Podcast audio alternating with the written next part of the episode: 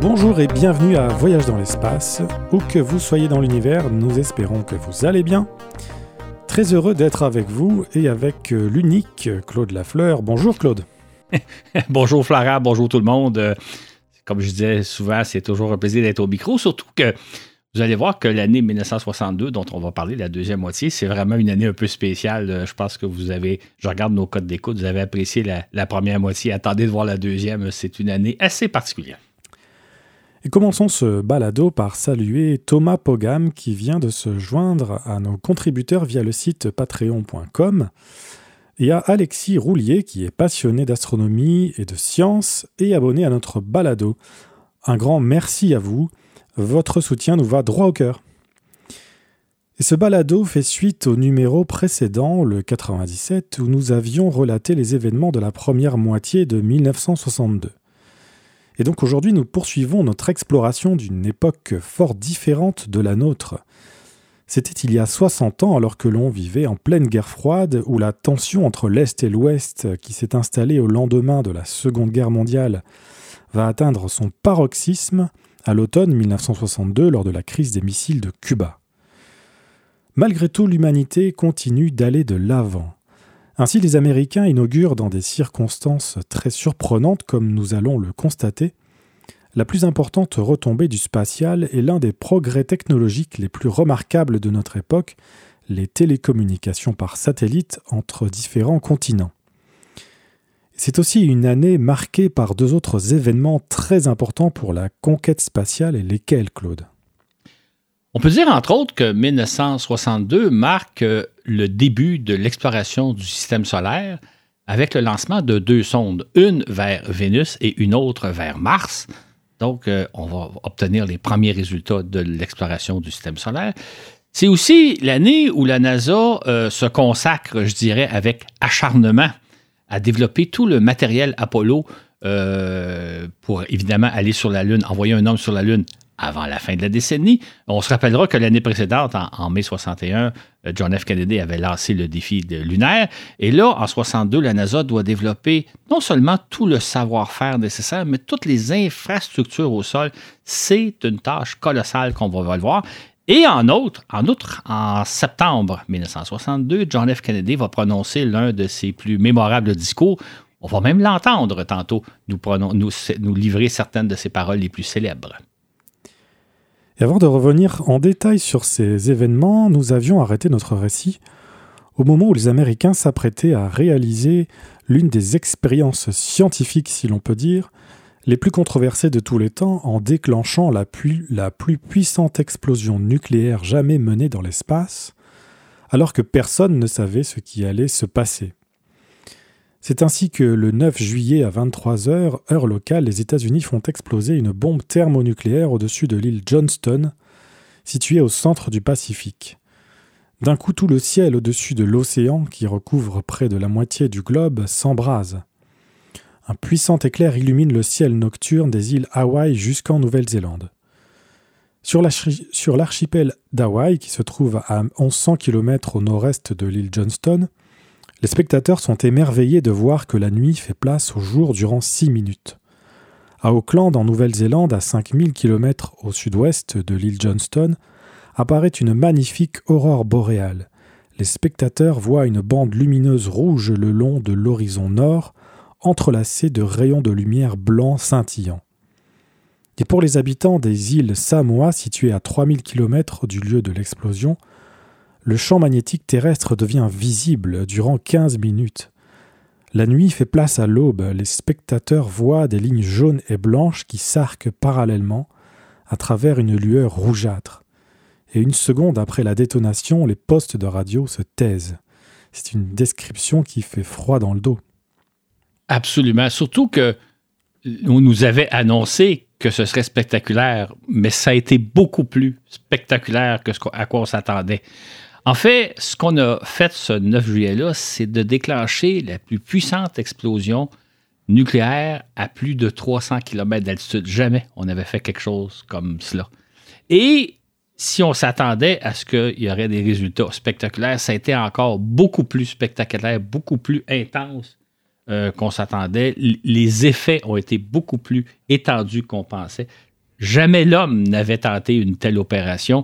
Et d'ailleurs, les communications radio à travers tout le Pacifique ont été brouillées pendant de longues minutes, ce à quoi on, s'attendait, mais pas avec une telle intensité. Et quelles sont les premières réactions des scientifiques euh, peu après l'explosion? Sont-ils étonnés ou rassurés? Ils, sont, euh, ils sont surtout étonnés parce qu'ils ne s'attendaient pas à des efforts aussi puissants. Ce qui est un peu étonnant, c'est qu'ils disent, écoutez, malgré que ça a dépassé de beaucoup nos attentes ou ce que l'on imaginait, il n'y a pas vraiment de danger. Ne vous inquiétez pas, ce n'est pas dangereux pour l'humanité. Par contre, ce que certains scientifiques redoutent, c'est que l'explosion va amener un torrent de particules à haute énergie dans l'atmosphère terrestre. En principe, ce n'est pas dangereux, mais en pratique, personne ne le savait. Ce qui fait que vraiment, là, on a eu affaire à, On a déclenché quelque chose. Bon, on, peut tout de suite le dire que ça n'a pas eu d'effet catastrophique, mais à l'époque, on ne savait pas à quoi s'attendre et l'ampleur de l'explosion a dépassé tout ce que l'on pouvait imaginer. C'est vraiment une expérience, entre guillemets, euh, invraisemblable. Il ne s'agissait pas de la première bombe à hydrogène que les Américains faisaient détonner dans la haute atmosphère. Ainsi, le 31 juillet 1958, une première bombe atomique explose à 60 km au-dessus de l'île Johnston. Une deuxième bombe explose 11 jours plus tard, tandis que le mois suivant, trois autres explosions atomiques de faible intensité sont elles effectuées à 500 km d'altitude. Mais cette dernière explosion a des effets bien plus grands, c'est bien ça? Absolument. En fait, dans les, les heures et même les jours qui vont suivre, les scientifiques vont mesurer un, véritable vent de, particules à haute énergie dans la haute atmosphère terrestre euh, d'une ampleur totalement inattendue. Dans le fond, la, quantité de particules électriques est si élevée qu'elle va même paralyser trois satellites qui, qui étaient en orbite. Euh, en fait, les radiations dégagées par l'explosion vont endommager les cellules solaires de ces satellites-là. Les, satellites, les cellules solaires, c'est des panneaux solaires sur les satellites qui servent à générer l'électricité de bord. Donc, le champ de radiation va être si intense que les panneaux solaires de trois satellites, petits satellites scientifiques qui étaient en orbite, ont été endommagés. Les satellites en ont souffert. Et ça, on s'attendait vraiment pas à ça. C'est pour dire à quel point le taux de radiation a été élevé. Un mois après l'explosion, James Van Allen, le chercheur à l'origine de la découverte des ceintures de radiation qui portent son nom, rapporte que l'explosion a créé une nouvelle ceinture de radiation à environ 600 km d'altitude. Durant les 20 jours qui suivent l'explosion, Van Allen observe l'apparition de la ceinture qui se compose en grande partie d'électrons à haute énergie. Cette ceinture aurait une épaisseur de 600 km et s'étendrait sur 6500. Selon le chercheur, elle pourrait même poser des risques d'irradiation aux astronautes qui s'aventureraient dans l'espace. Par conséquent, il estime que les risques d'exposition des astronautes aux radiations de la nouvelle ceinture doivent être pris en considération afin de déterminer leurs effets sur les prochaines missions du programme Mercury. Il déclare Il est possible que les vols Mercury doivent être suspendus, ce qui est le dernier des souhaits des États-Unis en pleine course à l'espace, non? Exactement. D'ailleurs, c'est ce que quelques mois plus tard va confirmer un colonel de l'armée de l'air américaine qui a dit euh, il faut savoir que le 3 octobre, on va en parler dans quelques instants, il y a les Américains lancent leur troisième astronaute, euh, Wally Schirra, et le colonel dit euh, si, si la capsule de Schirra était allée à une altitude supérieure à 650 km d'altitude, là, la, vie de l'astronaute aurait été mise en danger. Une chance, Schirra a volé beaucoup plus bas. Euh, l'autre question qu'on se pose à l'époque, c'est donc qu'on a créé une ceinture magnétique autour de la Terre, un peu semblable aux ceintures de Van Allen, mais quelque chose d'artificiel. On se demande combien de temps ça va durer, combien de temps les particules à haute énergie générées par l'explosion vont demeurer en orbite autour de la Terre. Et là, le, lieutenant-colonel dit, écoutez, euh, personne ne peut prévoir la durée de vie de cette ceinture artificielle qu'on vient de créer, cette ceinture de radiation artificielle qu'on vient de créer, mais ce qu'on peut dire, c'est que sa durée de vie va être passablement longue. Alors qu'avant l'expérience, les scientifiques disaient non, non, il n'y a pas vraiment de danger, il va y avoir un taux de radiation, mais qui va durer très peu de temps, quelques jours, tout au plus une semaine. C'est vraiment pas le cas ce qu'on observe. Qui plus est, le 1er septembre, le département de la Défense et la Commission à l'énergie atomique, qui sont à l'origine de l'expérience, admettent que les conséquences de celle-ci ont été plus fortes que prévues et pourraient perdurer durant de nombreuses années. Ils admettent que cette explosion a donné lieu à une augmentation substantielle est plus importante que prévu de l'intensité des ceintures de Van Allen et a totalement interrompu les communications radio avec trois satellites. Dans un éditorial intitulé Erreur de calcul, le New York Times commente Avant cette expérience, de vigoureuses protestations ont émané de la part de nombreux scientifiques, mais elles ont été rejetées par l'assurance qu'aucun dommage d'importance ne surviendrait aux ceintures de Van Allen et que tout rentrerait dans l'ordre dans quelques jours ou quelques semaines. Cependant, poursuit le quotidien, la réalité s'est révélée radicalement différente. Voilà qui montre nos lacunes dans nos connaissances sur le rayonnement dans l'espace et à quel point il est impératif de faire preuve de retenue lorsque l'on songe à procéder à des expériences qui altèrent notre environnement. Et de conclure, comme nous l'avions souligné, une telle action unilatérale de la part des États-Unis crée un dangereux précédent donnant à l'Union soviétique le prétexte pour effectuer leurs propres tests similaires mais à une échelle potentiellement plus grande et plus dangereuse encore. Mais même si ce n'était pas le cas, notre respect du droit international devrait nous inciter à organiser une consultation planétaire avant d'entreprendre ce genre d'opération.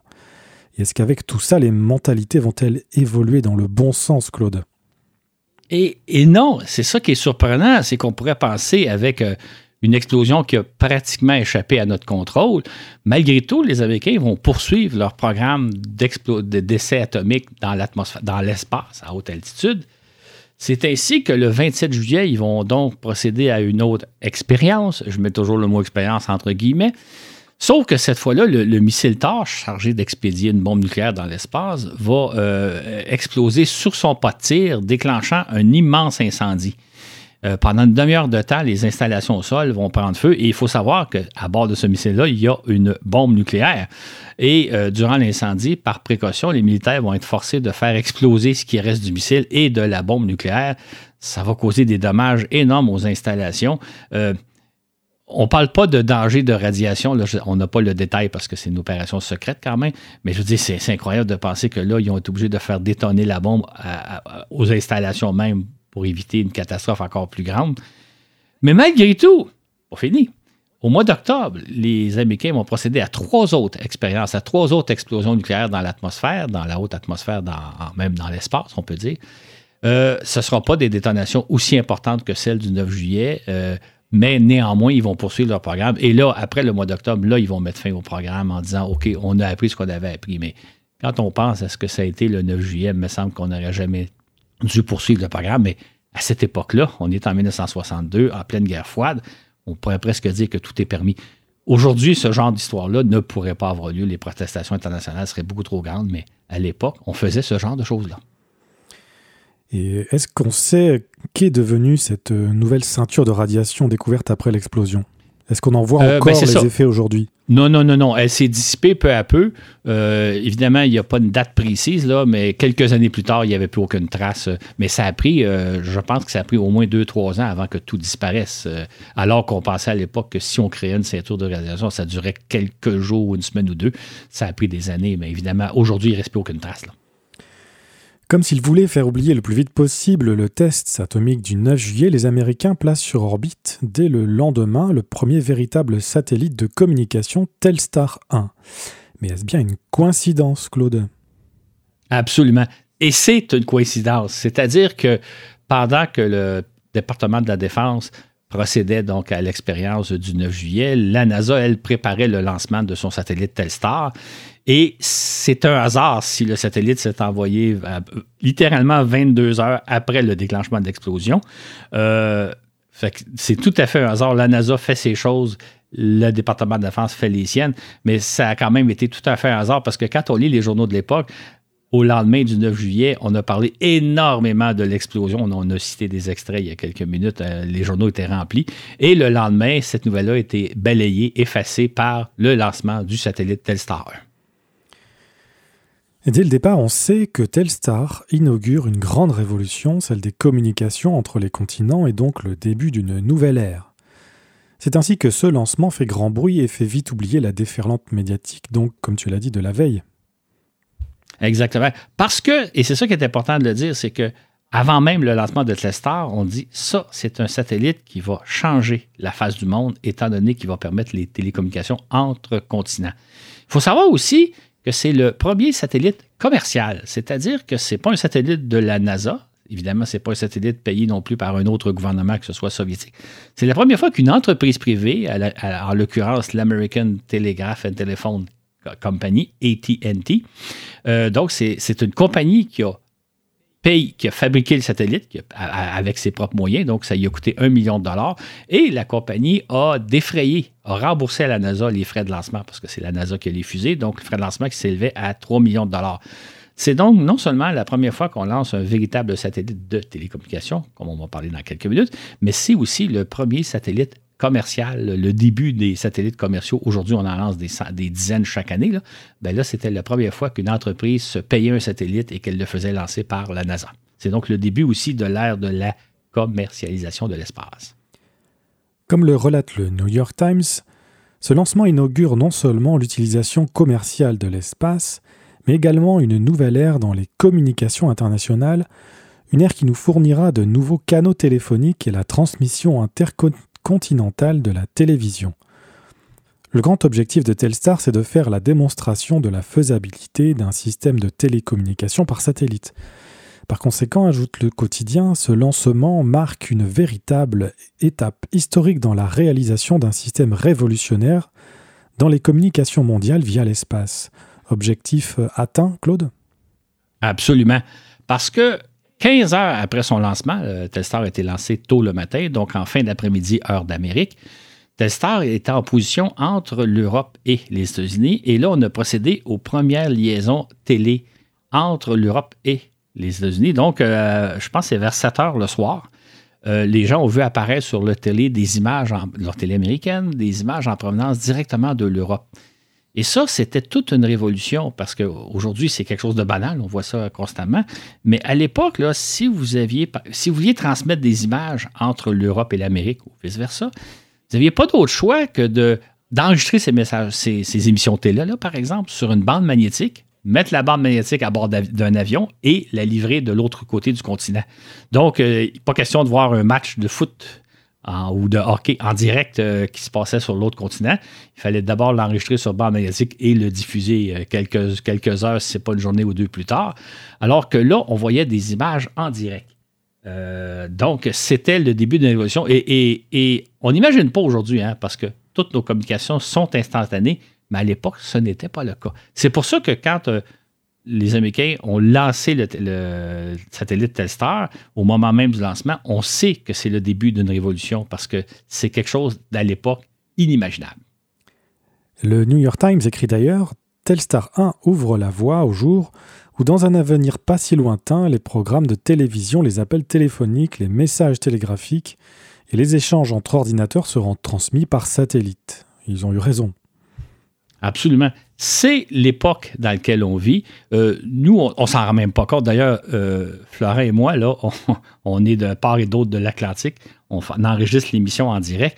Il y a 60 ans, ça aurait été impossible. Alors qu'aujourd'hui, c'est une chose banale. Et j'ajouterais même aux gens, ça ne nous coûte rien de le faire en plus. Alors qu'à l'époque, on pouvait communiquer par téléphone via des câbles sous-marins jusqu'en Europe et vice-versa, mais ça coûtait une fortune. Euh, enregistrer une émission comme on le fait, euh, Florent et moi, il y a 60 ans, d'abord, la qualité du son aurait été très, très mauvaise, et deuxièmement, ça nous aurait coûté des centaines de dollars ou d'euros, alors qu'aujourd'hui, on le fait sans même y passer avec la magie de l'Internet.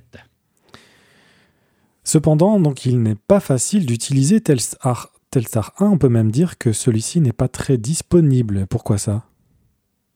Exactement. Ce qu'il faut savoir, c'est que le satellite gravite autour de la Terre sur une orbite qui varie entre 1000 et 5500 km d'altitude. Il fait le tour de la Terre à peu près en deux heures et demie.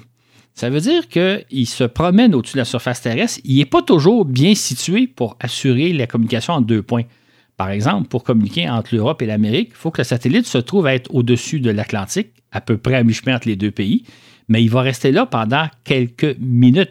D'ailleurs, la, première transmission qui a eu lieu 15 heures après le lancement, qui a fait sensation, elle a duré seulement une demi-heure parce que le satellite a été en position entre l'Amérique et l'Europe pendant à peu près une demi-heure. Après ça, il continuait son orbite.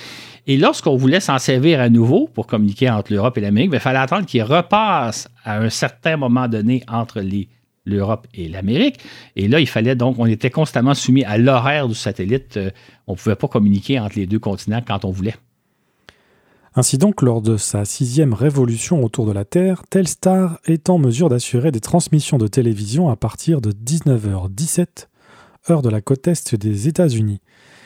Et durant 37 minutes, les trois principaux réseaux américains interrompent leur programmation régulière pour diffuser des portions d'émissions en direct et d'autres préenregistrées, et font entendre des conversations téléphoniques, entre autres.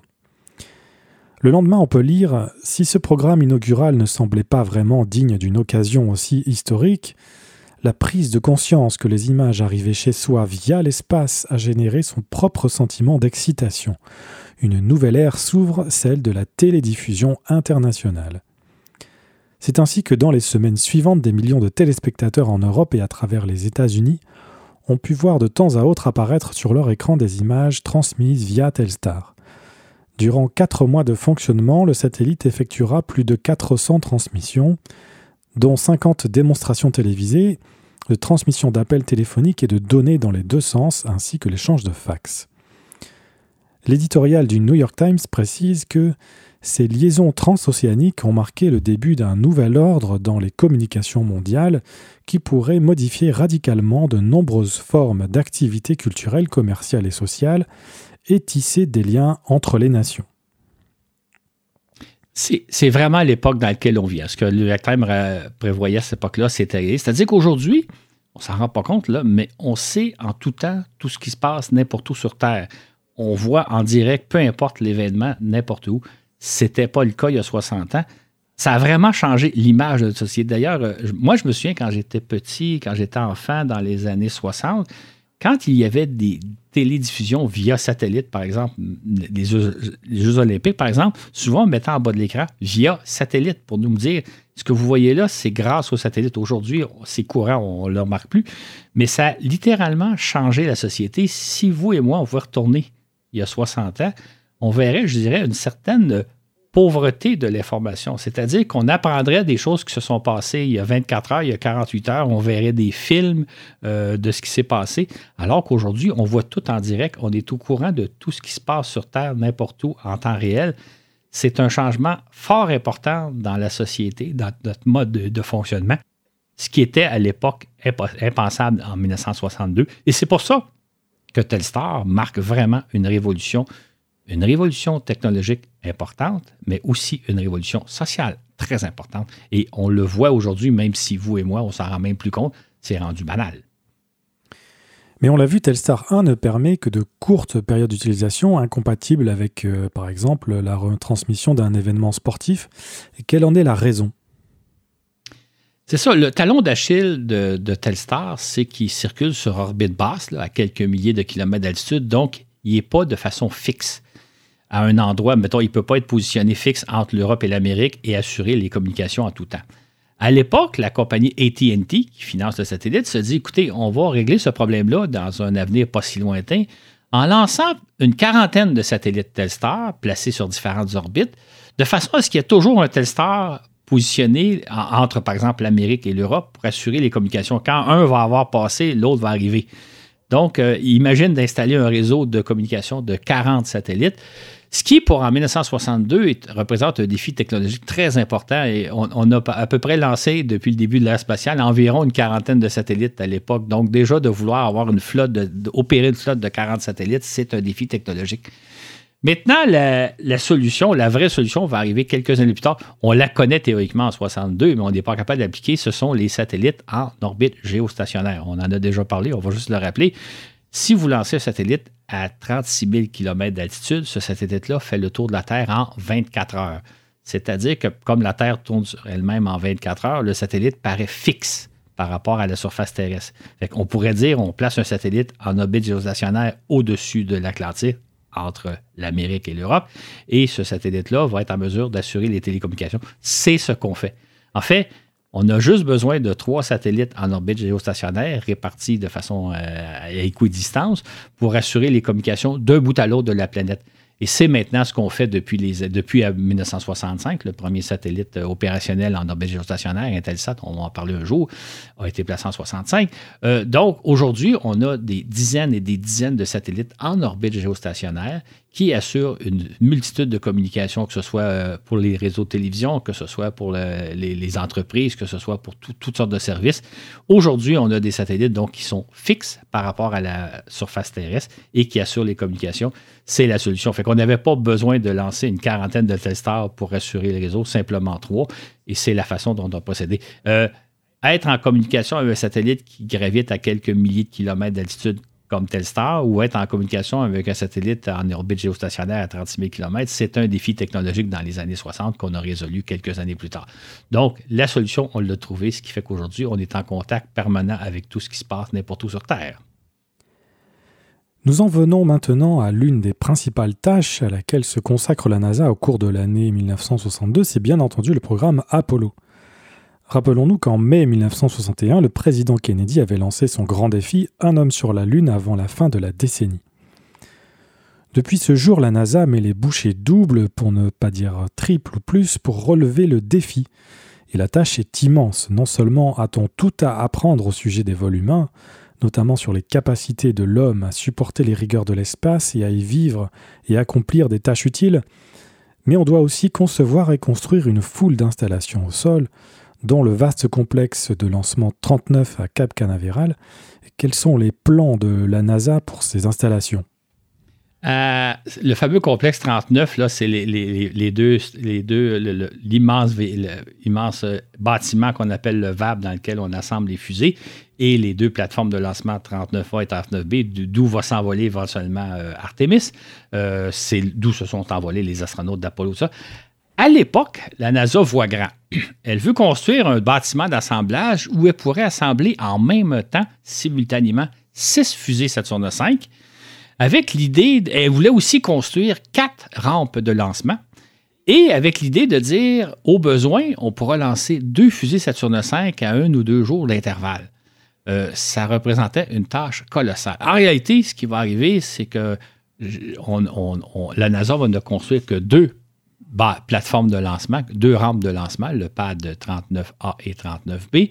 Euh, jamais plus de deux Saturne V seront assemblés en parallèle et en réalité, il va s'écouler des mois entre chaque lancement de Saturne V. Donc, le plan de la NASA de dire on va avoir la capacité d'assembler six fusées Saturne V et d'en lancer une ou deux à un ou deux jours d'intervalle, ça ne s'est jamais réalisé. La NASA voyait grand à l'époque, les, les coûts l'ont rattrapé éventuellement. Cependant, à la mi-1962 reste encore une décision cruciale à prendre, l'une des plus déterminantes du programme Apollo. De quelle façon allait-on procéder pour parvenir jusque sur le sol lunaire? Trois scénarios sont envisagés pour emmener euh, les astronautes sur la Lune. Lesquels? Effectivement, hein, trois scénarios. Le premier, ce serait d'envoyer une fusée, un, vaisseau en entier sur la Lune et les ramener sur Terre, tout d'un bloc. C'est un peu le scénario à la Tintin. Donc, euh, vous lancez le, vaisseau de la Terre, il va se poser sur la Lune, les astronautes explorent la Lune et reviennent à bord du même vaisseau. Euh, RG, c'est vraiment ce qu'il nous a montré. C'était la façon dont on pensait qu'on ferait les choses. Sauf que ça, ça nécessite une gigantesque fusée pour s'envoler depuis la Terre. Une fusée qui serait deux fois plus puissante que la fusée Saturne V. Parce que l'inconvénient de ce scénario-là, c'est que vous, vous amenez jusqu'à la surface de la Lune tout le matériel nécessaire pour revenir sur Terre, c'est-à-dire le carburant, le bouclier thermique, la capsule pour entrer dans l'atmosphère. Vous amenez tout ça à la surface de la Lune, ce qui est totalement inutile. Ça vous demande donc énormément de, carburant, énormément d'énergie, donc une très grosse fusée. Ça, c'est le premier scénario qu'on appelait le scénario direct. Il y a un deuxième scénario qu'on appelle celui de l'arrimage en orbite terrestre. Il y a plusieurs variantes, mais imaginons le scénario le plus simple. Vous lancez deux vaisseaux. Le premier vaisseau, c'est euh, le carburant nécessaire pour aller jusqu'à la Lune. Donc, euh, vous lancez donc un gros réservoir ou enfin une série de réservoirs avec le carburant que vous placez en orbite terrestre. Et puis ensuite, vous lancez euh, le vaisseau avec l'équipage et tout le matériel nécessaire pour aller sur la Lune. Et là, vous les faites se rencontrer en orbite terrestre, donc un rendez-vous et un arrivage en orbite terrestre. Et de cette façon-là, vous vous envolez vers la Lune. Ça prend une fusée beaucoup moins puissante que la fusée euh, qui aurait nécessaire pour le scénario en direct, une fusée qui est deux fois plus puissante qu'une Saturne V. Là, il y a plusieurs variantes parce qu'on peut lancer deux vaisseaux, mais on peut lancer deux, trois, quatre, cinq, six vaisseaux. Donc, vous pouvez prendre des fusées beaucoup plus petites, dépendamment du scénario que vous envisagez. À ce moment-là, c'est un scénario quand même qui demande beaucoup moins d'importantes fusées pour le réaliser. Le troisième scénario, c'est celui qu'on appelle l'arrimage en orbite lunaire. C'est-à-dire qu'à cette fois-ci, vous lancez avec une seule fusée deux petits vaisseaux. L'un va se placer, les deux vont se placer en orbite autour de la Lune. Euh, l'un va rester en orbite pendant que l'autre va descendre sur la Lune. Je pense que vous me voyez venir, c'est le scénario Apollo. L'intérêt de ces scénario-là, c'est que tout l'équipement que vous avez besoin pour revenir sur Terre va rester en orbite lunaire. Vous n'amenez pas sur la Lune le bouclier thermique, vous n'amenez pas le, carburant nécessaire pour revenir sur Terre. Ça, ça reste en orbite autour de la Lune. Et là, vous avez besoin d'un tout petit vaisseau, un module lunaire, pour faire la navette entre l'orbite lunaire et euh, le, sol lunaire. Donc, euh, c'est le scénario d'Apollo, donc celui qui demande la, fusée la moins puissante, en fait, de puissance intermédiaire, parce que dans le cas du deuxième scénario, en orbite l'arrimage en orbite terrestre, dépendamment de la formule, vous allez prendre des fusées peut-être beaucoup moins puissantes. Dans le cas présent, dans le cas du scénario sur arrimage en euh, rendez-vous et arrimage en orbite lunaire, vous avez besoin d'une fusée de catégorie intermédiaire, en l'occurrence d'une Saturne V. La question du scénario est chaudement débattue au sein même de la NASA. On se demande quel est le plus réalisable compte tenu des contraintes techniques, des coûts et des délais impartis qui sont tous très serrés, ainsi que des risques engendrés par chacun. Et ce fut donc l'objet de très intenses discussions. Pourquoi ça? Parce que en 1962, on n'a aucune expérience du rendez-vous en orbite, en orbite terrestre ou en orbite lunaire on ne sait pas si c'est à quel point on va pouvoir réussir à faire en sorte que deux vaisseaux se rencontrent en orbite terrestre et s'arriment. Il et, s'arriment l'un à l'autre. Il faut savoir, hein, quand on lance un satellite, il va à une vitesse de 28 000 km/h. Il faut donc lancer un deuxième qui va aller à la même vitesse, le rencontrer au même point et s'arrimer. on n'a aucune expérience du rendez-vous et d'arrimage en orbite, mais on sait que ça va être une opération assez complexe, assez difficile. Pas nécessairement irréalisable, mais ce ne sera pas évident de faire des rendez-vous et des arrimages en orbite terrestre. Et une autre difficulté, c'est que si on pense au troisième scénario, le, scénario de rendez-vous et arrimage en orbite lunaire, on sait que ça, ça va se passer à 385 000 km de la Terre, c'est-à-dire en orbite autour de la Lune. Et à ce moment-là, euh, Houston ne pourra pas aider les astronautes comme si ça se passait en orbite terrestre. Donc, le scénario de l'orbite lunaire est le plus risqué parce qu'on n'a aucune expérience en orbite terrestre et on se dit, ben là, ça va se passer autour de la Lune, ça va être encore beaucoup plus complexe. Donc, il y a beaucoup, beaucoup de débats de, au sein de la NASA à savoir quel est le meilleur scénario. Et voilà que le 4 juillet 1962, la NASA annonce son choix. Les responsables du programme Apollo optent pour le scénario du rendez-vous en orbite lunaire, celui dit mission Apollo que l'on connaît. Cette décision surprend les observateurs. Et pourquoi donc? Parce que, comme on vient un peu de l'énoncer, c'est le scénario le plus risqué. Et surtout qu'on sait à l'époque qu'on a tout à apprendre du rendez-vous en orbite. On a à maîtriser cette technique-là. Et là, on se dit, on devrait pouvoir être capable de développer la technologie, mais s'il fallait qu'en cours de route, on découvre une difficulté auquel on n'avait pas songé, un écueil majeur, ça pourrait compromettre tout le programme Apollo si on découvrait que pour une raison X, Y ou Z, c'est à toute pratique impossible de procéder à des arrimages en orbite lunaire. Euh, là, le, programme Apollo serait vraiment mis dans l'eau chaude. Et j'ouvre une parenthèse, mais il y a quelque chose qu'on ne connaissait pas à l'époque et peut-être que si on l'avait soupçonné, on aurait changé d'idée, c'est qu'autour de la Lune, le champ de gravitationnel n'est pas toujours le même. Il y a des zones où la concentration de matière sur le sol lunaire est telle que ça déforme l'orbite. C'est ce qu'on appelle les mascons. Et à ce moment-là, si on avait su que le champ de gravité autour de la Lune n'est pas toujours le même partout, ça compliquait drôlement les choses. Peut-être qu'on aurait changé d'idée. Maintenant, on a poursuivi et comme on sait, on a réussi. Là. Mais, à l'époque, on se disait, la NASA choisit le scénario le plus risqué et peut-être que même on va découvrir des problèmes auxquels on ne s'attendait pas. Et pourtant, c'est le scénario que la NASA a choisi. Et en raison de ce choix, deux hommes sur les trois qui prendront part à chacune des missions se poseront sur la Lune, tandis que le troisième les attendra en orbite. Voilà qui cause un certain malaise. L'un des trois hommes fera tout le voyage jusqu'à la Lune sans avoir la chance d'y marcher. On le considérera toujours comme le malchanceux de l'expédition? C'est un peu ça. Hein? par exemple, quand on pense à Apollo 11, euh, euh, Neil Armstrong et Buzz Aldrin ont marché sur la Lune pendant que Mike Collins a attendu dans sa capsule. Beaucoup de gens ont dit cette pauvre, lui, il, s'est rendu jusqu'à une centaine de kilomètres de la Lune et n'a pas eu la chance de marcher. Euh, c'est c'est vrai un peu, mais en même temps, pour celui qui, avait cette tâche-là, les six ou sept astronautes qui ont eu à attendre pendant que leurs deux collègues marchaient sur la Lune, pour eux autres, ça n'a jamais été, euh, ils ne sont jamais considérés comme le malchanceux du vol parce qu'ils disent on a quand même la chance de se rendre jusqu'à la Lune, on a la chance d'observer la Lune de si près. Euh, pour, nous, on a l'impression que celui qui était choisi pour rester en orbite lunaire était le malchanceux, alors que ce n'était pas le cas. Euh, quand on lit les journaux de l'époque, et c'est pour ça que je fais mention de ce détail-là, jusqu'à la décision de la NASA du scénario d'arrimage en orbite lunaire, on avait toujours pensé que les trois astronautes qui participeraient aux missions d'Apollo marcheraient sur la Lune, ce qui fait que là, quand on a réalisé qu'il y en a un des trois qui, demeurerait en orbite, on a développé un peu le concept de l'astronaute malchanceux, mais en pratique, euh, ceux qui ont eu à remplir cette fonction-là ne sont jamais considérés comme étant malchanceux de participer à une mission lunaire. Le scénario choisi nécessite alors l'ajout d'un nouvel élément au programme qui nous est présenté comme un bug, un insecte en anglais. Mais de quelle bestiole s'agit-il au juste?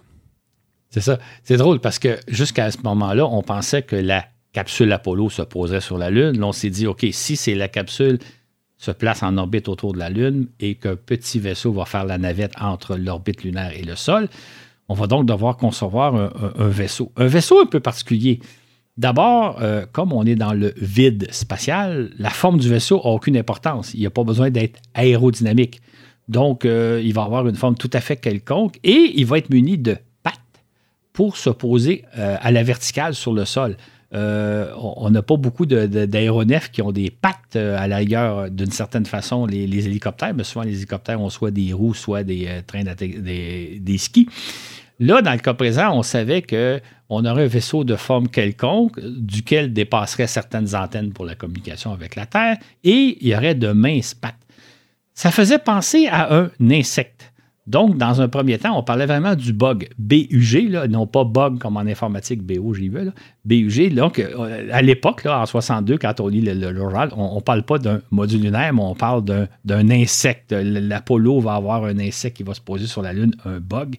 Évidemment, avec le temps, on va l'appeler le LEM, L-E-M pour Lunar Excursion Module, ou plus précisément, éventuellement, tout simplement LM Lunar Module. Donc, c'est le module lunaire qui nous est bien familier. Mais dans la tête des gens en 1962, on a l'impression d'avoir affaire à un insecte, à un bug. Et c'est seulement peut-être une année plus tard qu'on va commencer à l'appeler le module lunaire.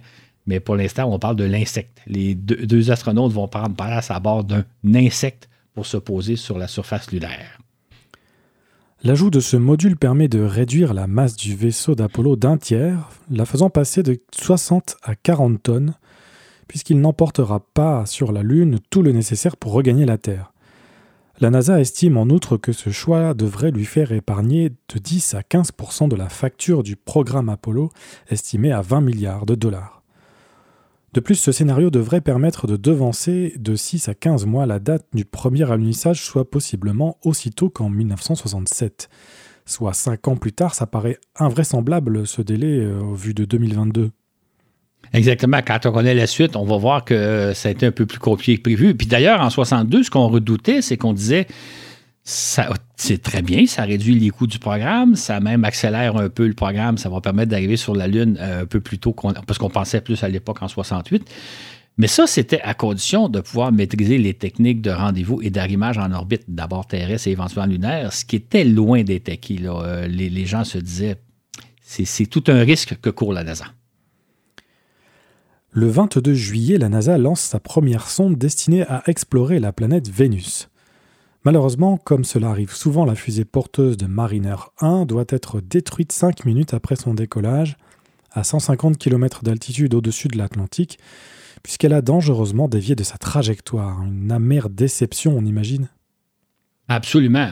Parce que Mariner 1 devait passer à 29 000 km aux abords de Vénus le 8 décembre, et elle aurait à ce moment-là recueilli les premières informations sur place, aux abords de Vénus, ce qu'on n'avait jamais fait jusqu'à maintenant. On était simplement en mesure d'étudier Vénus à partir de la Terre. Et là, on se disait, ça va être fantastique parce que durant environ 45 minutes, la sonde va pouvoir mesurer, étudier l'environnement vénusien. Euh, qu'est-ce qu'il y a comme radiation? Quelles sont les températures? Euh, est-ce qu'il y a euh, abondance de micrométéorites autour de Vénus? Est-ce que Vénus est dotée d'un champ magnétique? C'est quoi les températures sur Vénus?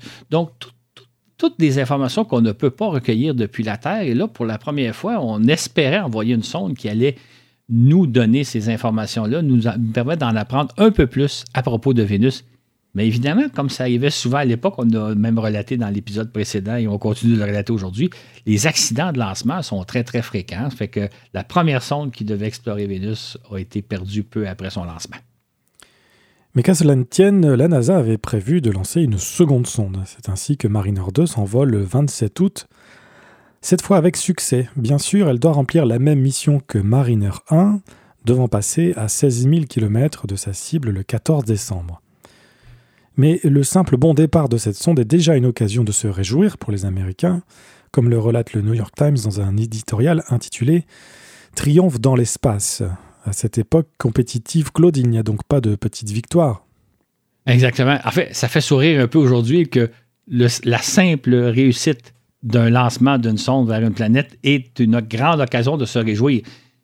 Mais les Américains avaient d'autant plus raison que ce qu'on ne savait pas au moment où, ils réussissent leur lancement de Mariner 2, c'est que les Soviétiques, de leur côté, avaient tenté de lancer trois sondes vers Vénus, mais ils avaient échoué les trois fois. Quand je parle que les accidents de lancement sont fréquents, un autre exemple. Bon, les Russes, eux autres, comme on l'expliquait dans le, balado précédent, quand ils, échouent un lancement, eux n'en parlent pas, ça demeure secret. Du côté américain, on sait qu'ils ont perdu Mariner 1. Côté soviétique, on ne sait pas qu'ils ont perdu trois sondes vers Vénus. Sauf que, sauf que les services de renseignement américains, qui eux voient tout ce qui se passe derrière le rideau de fer, eux le savent. Et ils vont se faire un plaisir, si je peux dire, ou un point d'honneur de nous dire, écoutez, les soviétiques, eux autres, ont perdu des sondes. nous, on a réussi à en lancer une. Eux, ils en ont perdu deux ou trois. Maintenant, à l'époque, on est en pleine guerre froide. On peut se demander est-ce que que c'est vrai? Est-ce que les services de renseignement nous disent la vérité? Est-ce qu'on n'invente pas certaines choses? Est-ce que c'est vrai que les, Soviétiques ont vraiment perdu trois sondes? On se pose la question. Sauf qu'on va savoir plus tard, 30 ans plus tard, quand les archives soviétiques vont s'ouvrir, qu'effectivement, euh, donc euh, euh, à l'automne de 1962, les, Soviétiques vont avoir tenté par trois fois de lancer des sondes vers Vénus et ils vont avoir échoué. Donc, les services de renseignement nous disaient vrai, mais à l'époque, en 62, on est plutôt au niveau des, des rumeurs et on se demande est-ce que les rumeurs sont fondées ou pas. 30 ans plus tard, on va savoir que ce n'était pas des rumeurs, c'était vrai. Voilà donc que le 5 septembre, le patron de la NASA, James Webb, se fait le porte-parole d'informations qu'on lui permet de divulguer. Devant le très officiel comité sur l'espace du Congrès américain, Webb dévoile en effet qu'au cours des deux dernières années, l'URSS a en six occasions tenté d'expédier des sondes vers Mars et Vénus, n'enregistrant cependant qu'un seul succès partiel. Il dévoile même des détails très précis illustrant comme jamais les capacités des services de renseignement américains. Les 10 et 14 octobre, donc selon Webb, 1960, euh, pardon, deux lancements de sondes vers Mars échouent avant que celles-ci n'atteignent l'orbite terrestre, d'où elles auraient pris leur envol vers la planète rouge. Le 4 février 1961, cette fois-ci, une sonde destinée à explorer Vénus se place en orbite terrestre, mais elle ne parvient pas à rallumer son moteur fusée afin de prendre la route de l'espace. Devant l'échec, les Russes prétendent qu'il s'agit plutôt d'un gros satellite scientifique de cette tonne et lui donnent le nom de Sputnik 7. Puis le 12 février 1961, ils deviennent enfin les premiers à expédier une sonde vers Vénus. Hélas, tout contact radio avec cette Vénus 1 est perdu 5 jours, après 5 jours de vol seulement. Enfin, le 25 août 1962, deux jours avant le lancement de Mariner 2, une autre tentative est faite pour lancer une sonde vers Vénus, mais celle-ci demeure coincée sur orbite terrestre. Webb souligne devant le comité du Congrès que si ce lancement avait réussi, la sonde serait parvenue à atteindre Vénus une semaine avant Mariner 2, ce qui laisse donc le champ libre à la sonde américaine. Exactement. Et ce que Webb ne sait pas au moment où il fait ses révélations devant le, comité du Congrès, c'est que le, le 1er septembre et le 10 septembre, les Russes vont, vont tenter de lancer deux autres sondes vers Vénus. Ce qui est important, les, révélations de Webb, les précisions qu'on vient de donner, euh, ça a fait sensation à l'époque parce que jusqu'à ce moment-là, on, on, soupçonnait que les Soviétiques avaient connu certains échecs. Il y avait des rumeurs qui circulaient toujours de sources euh, non, divulguées. Là. Les journaux rapportent certaines choses selon certains services secrets, mais on n'a pas de précision. Là, Webb nous apporte des précisions en disant telle date il est arrivé telle chose, telle autre date est arrivé tel autre événement ça a fait un peu sensation. Maintenant, euh, c'était donc la, première fois que, de sources officielles, parce que là, c'est l'administrateur de la NASA qui, de toute évidence, cite des sources de services de renseignement américains, c'est la première fois qu'on a ces, révélations-là de sources officielles. Et comme le, constate le, New York Times, c'est un peu une illustration du fait que les États-Unis ont des centres d'écoute de tout ce qui se passe en Union soviétique. Ils ont des centres d'écoute qui sont situés aux États-Unis et ailleurs un jour, on apprendra qu'il y en avait entre autres en Turquie et en Iran. Euh, donc, il y a des centres d'écoute qui savent tout ce qui se passe derrière le rideau de fer et qui laissent parfois euh, filtrer de l'information. Maintenant, je rappelle qu'on est en pleine guerre froide. Les Soviétiques euh, tentent de nous vendre leur salade, les Américains aussi. On peut se demander, quand les Américains nous dévoilent ce genre d'informations-là, est-ce qu'ils nous disent la, la vérité, toute la vérité, rien que la vérité? Est-ce qu'ils en rajoutent pas un peu ou pas? Or, ce qu'on va savoir 30 ans plus tard, dans les années 90, quand les archives soviétiques vont s'ouvrir, c'est que non, c'était exactement ce que les Américains nous avaient dit. C'est-à-dire qu'ils n'exagéraient pas, ils ne mentaient pas, ils rapportaient les faits. Je ne sais pas comment, du côté de Moscou, on réalisait à l'époque de voir que les Américains étaient si bien informés, parce que là, quand Webb nous donne des détails comme ça, ça montre un peu la capacité des services de renseignement américains. Donc, je raconte tout ça parce que, pour vous dire un peu que dans les années 60, on avait affaire à un État soviétique ultra secret qui essayait de cacher beaucoup, beaucoup de choses. D'une part, les Américains le savaient et les services de renseignement américains le savaient et nous le révélaient, nous en disaient donc suffisamment pour qu'on en sache. Je rajoute ça pour dire un peu quand on pense que les gouvernements sont capables de cacher des secrets puis de faire en sorte que nous ne saurons pas la vérité sur telle ou telle ou telle, telle chose dans les années 60, on avait affaire à un gouvernement ultra secret, ultra puissant, celui du gouvernement soviétique. Et même à cette époque-là, ils n'arrivaient pas à cacher leurs informations. Moi, quand j'entends dire que le gouvernement possède des informations extrêmement importantes, je donnerais comme exemple caricatural, il y a des rumeurs qui circulent à l'effet que le gouvernement américain est en contact avec des extraterrestres, et etc., etc. Tout ça, c'est de la bouillie pour les chats parce que les gouvernements sont incapables de garder des secrets d'importance. Il y a des détails qu'on ne connaît pas, il y a des choses qu'on va peut-être un jour apprendre, mais c'est du détail. Mais penser qu'on peut cacher des choses aussi importantes que d'être en contact avec des extraterrestres ou comme là, dans le cas des Soviétiques, officiellement, ils ne connaissaient jamais d'échec de lancement. Les Américains le voyaient, ils nous le disaient. Donc, les secrets, ça n'existe peu ou pas. Au printemps 62, les Américains sont rassurés avec les envolées de John Glenn et de Scott Carpenter en février et mai ils peuvent enfin se réjouir d'avoir envoyé dans l'espace autant d'hommes que les soviétiques. Il est vrai que les deux Américains n'ont passé chacun que 4 heures et demie dans l'espace, alors que Yuri Gagarin et surtout German Titov totalisent plus de 26 heures, mais au moins le score est égal de partout. Et voilà que le 11 août, les soviétiques placent en orbite la capsule Vostok 3 avec à son bord Andrian Nikolaev, âgé de 32 ans. Que sait-on de ce lancement à l'époque?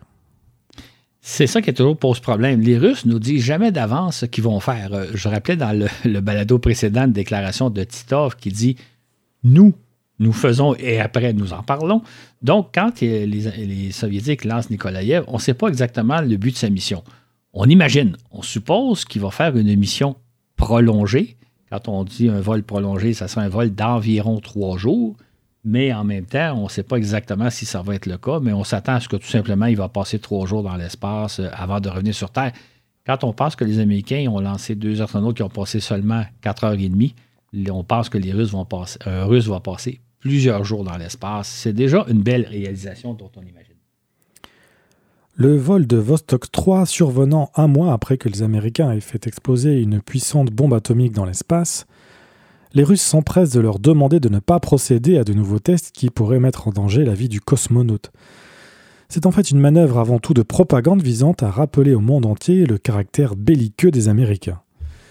Ces derniers répliquent en faisant valoir que cette demande est faite alors même que l'Union soviétique procède à une série d'essais nucléaires au-dessus de l'Arctique, ce dont la population soviétique n'est pas informée. Soulignant qu'elle ne prévoit pas de réaliser de nouveaux tests, la Commission à l'énergie atomique note que les Russes n'auraient pas placé un homme dans l'espace s'ils pensaient que celui-ci serait en danger. Et le département d'État d'ajouter Les Russes ne mentionnent pas qu'ils ont récemment déclenché au moins trois explosions nucléaires, dont une pas plus tard qu'hier. Tous les coups sont permis, comme tu disais tout à l'heure. Exactement. C'est ça qu'on voit. Euh, on, est en pleine guerre froide. Euh, les deux pays jouent de la propagande, euh, jouent du coude. Et je rapporte ces incidents-là, mais si vous lisez la presse de l'époque, à tous les niveaux, c'est comme ça. Sur la scène internationale, aux Nations Unies, partout, partout, partout, on, se donne des, coups de coude. Donc, les Américains qui révèlent les échecs soviétiques, les Soviétiques qui nous rappellent que les Américains font exploser des bombes atomiques dans l'espace, qu'ils sont belliqueux, etc.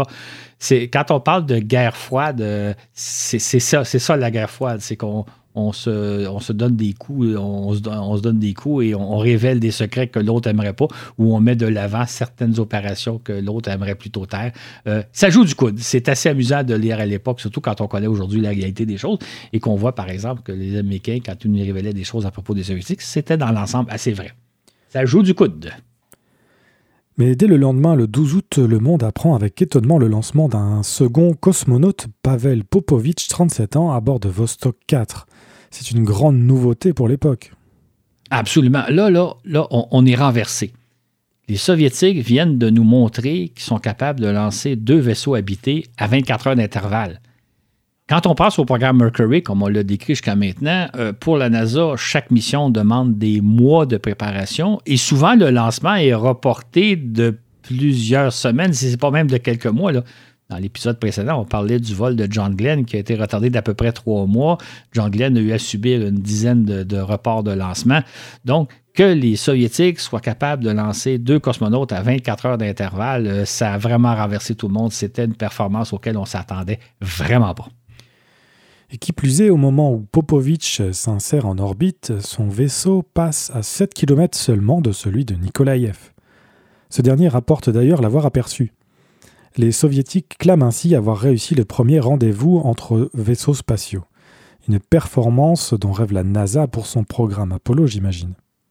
Exactement. On, a parlé il y a quelques instants de la difficulté de faire un rendez-vous dans l'espace. Bien, quelques mois plus tard, les Soviétiques réussissent pratiquement un rendez-vous. Euh, c'est une performance absolument hallucinante. Euh, il faut savoir, techniquement parlant, il fallait lancer Popovich à bord de Vostok 4 à la seconde près, et littéralement à la seconde, parce que Nikolaïev, à bord de Vostok 3, file à la vitesse de 28 000 km à l'heure. C'est-à-dire qu'en une seconde, il franchit justement la distance de 7 km. Ce qui fait que si vous lancez 2, 3, 4, 5 secondes plus tard que le moment prévu, ben, il va être à des dizaines de milliers de kilomètres, à des dizaines de kilomètres l'un de l'autre, les deux vaisseaux.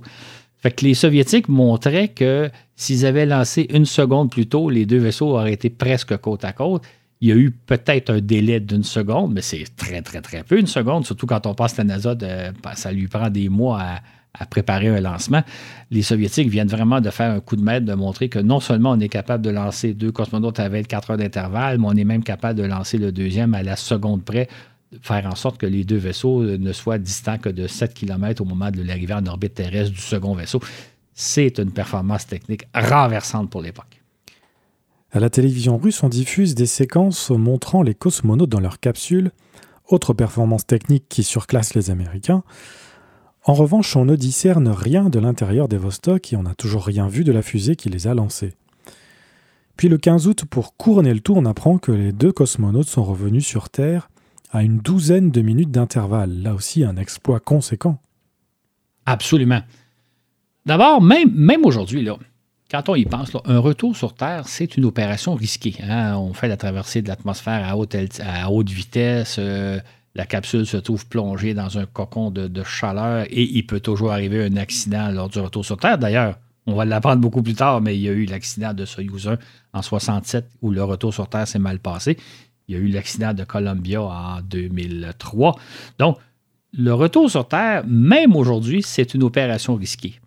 Et là, de penser que les Soviétiques l'ont réalisé, en ont réalisé deux retours sur Terre simultanément, à 12 minutes d'intervalle, euh, même aujourd'hui, je dirais, ça dépasse presque l'entendement.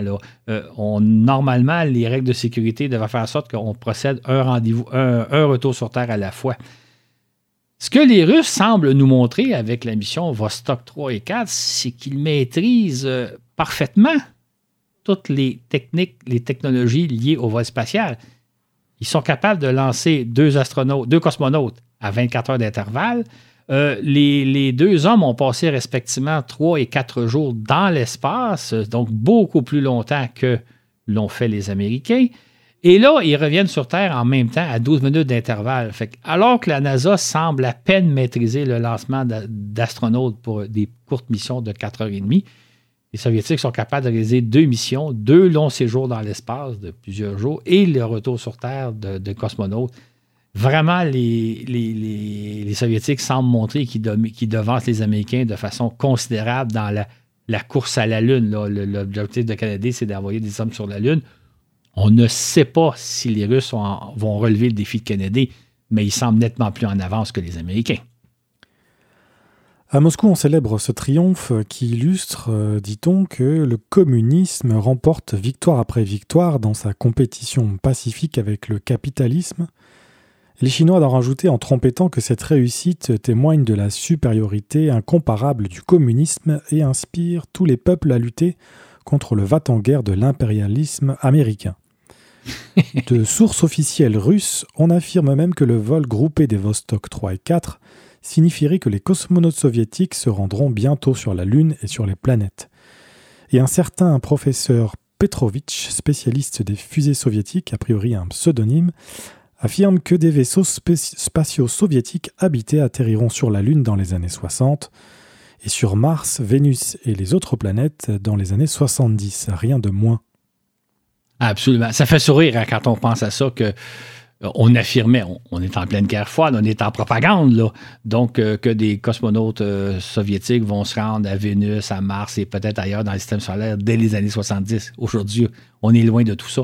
Euh, on est en pleine guerre froide. À chacun joue du coude. du côté américain, ce qu'on répond, c'est dit écoutez, quand vous dites que le système communiste est nettement supérieur au système capitaliste, Comparons simplement ce qui se passe en Europe, entre l'Europe de l'Est et l'Europe de l'Ouest. Euh, L'Europe de l'Ouest, donc euh, l'Europe où habite actuellement Florent, est nettement en avance sur l'Europe de l'Est au niveau économique. L'Europe de l'Ouest est devenue une puissance économique, ce qui n'est pas le cas de l'Europe de l'Est. Euh, les, Américains, il faut voir là aussi, qu'en est-il du Japon? Le Japon qui a connu un essor, maintenant pays capitaliste, qui a connu un essor considérable. En fait, les Américains, il faut voir là, y a-t-il un pays dans le système communiste qui s'est développé autant que les pays qui sont sous le système capitaliste? Donc, euh, vraiment, faire valoir que quand on dit que le système communiste est nettement en avance, nettement supérieur au système capitaliste, mais dire regardons ce qui se passe un peu plus sur Terre. Comme je le disais tantôt, comme je l'ai répété quelques fois, ça joue beaucoup du coude à cette époque-là. Les 11 et 12 septembre, le président Kennedy fait la tournée des principales installations de la NASA où l'on s'affaire à développer les, infrastructures et le matériel du programme Apollo. Il visite d'abord le centre spatial Marshall à Huntsville en Alabama, où on met au point les fusées Saturn et où le président s'entretient avec Werner von Braun, puis il se rend à Cap Canaveral où on lui présente le grandiose complexe de lancement 39 pour fusée Saturn V en cours de construction. Au Mississippi, le président assiste à l'allumage des moteurs fusées du premier étage d'une Saturn 1, un tir statique impressionnant. Puis il va se rendre à Houston où on construit le centre de contrôle des vols humains pour une simple visite là aussi Absolument. En fait, il va surtout se rendre à l'université Rice où il va, il va prononcer l'un de ses grands discours dont on va entendre quelques extraits dans quelques minutes. Pour situer un peu l'événement, on est donc euh, au stade de l'université, au stade de football de l'université Rice, qui, est à deux pas du futur centre spatial euh, Kennedy, euh, Houston plutôt. on est en train de construire le centre spatial de Houston.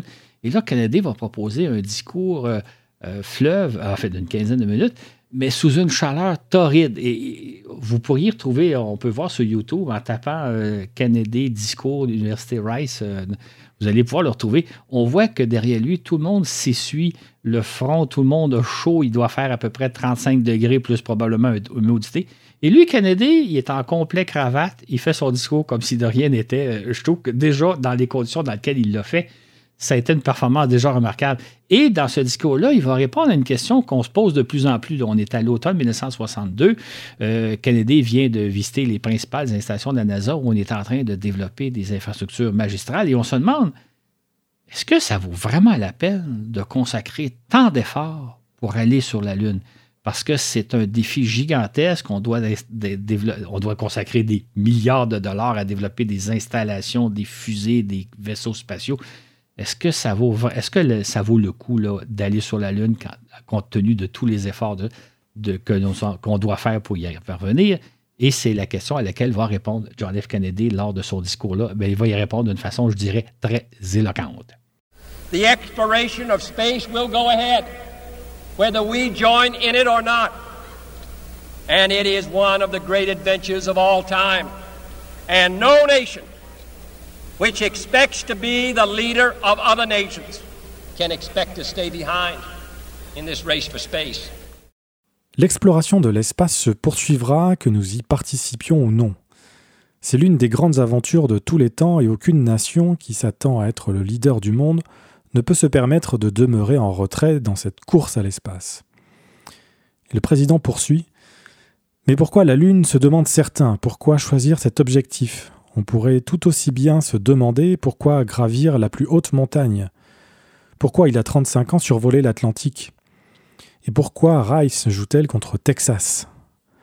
Là, le président déclenche rire et applaudissements, ce qui interrompt son discours, mais qui surtout lui permet de se lancer ensuite dans une tirade qui passera à l'histoire. But why some say the moon? Why choose this as our goal? And they may well ask, Why climb the highest mountain? Why, 35 years ago, fly the Atlantic? Why does Rice play Texas? We choose to go to the moon. We choose to go to the moon.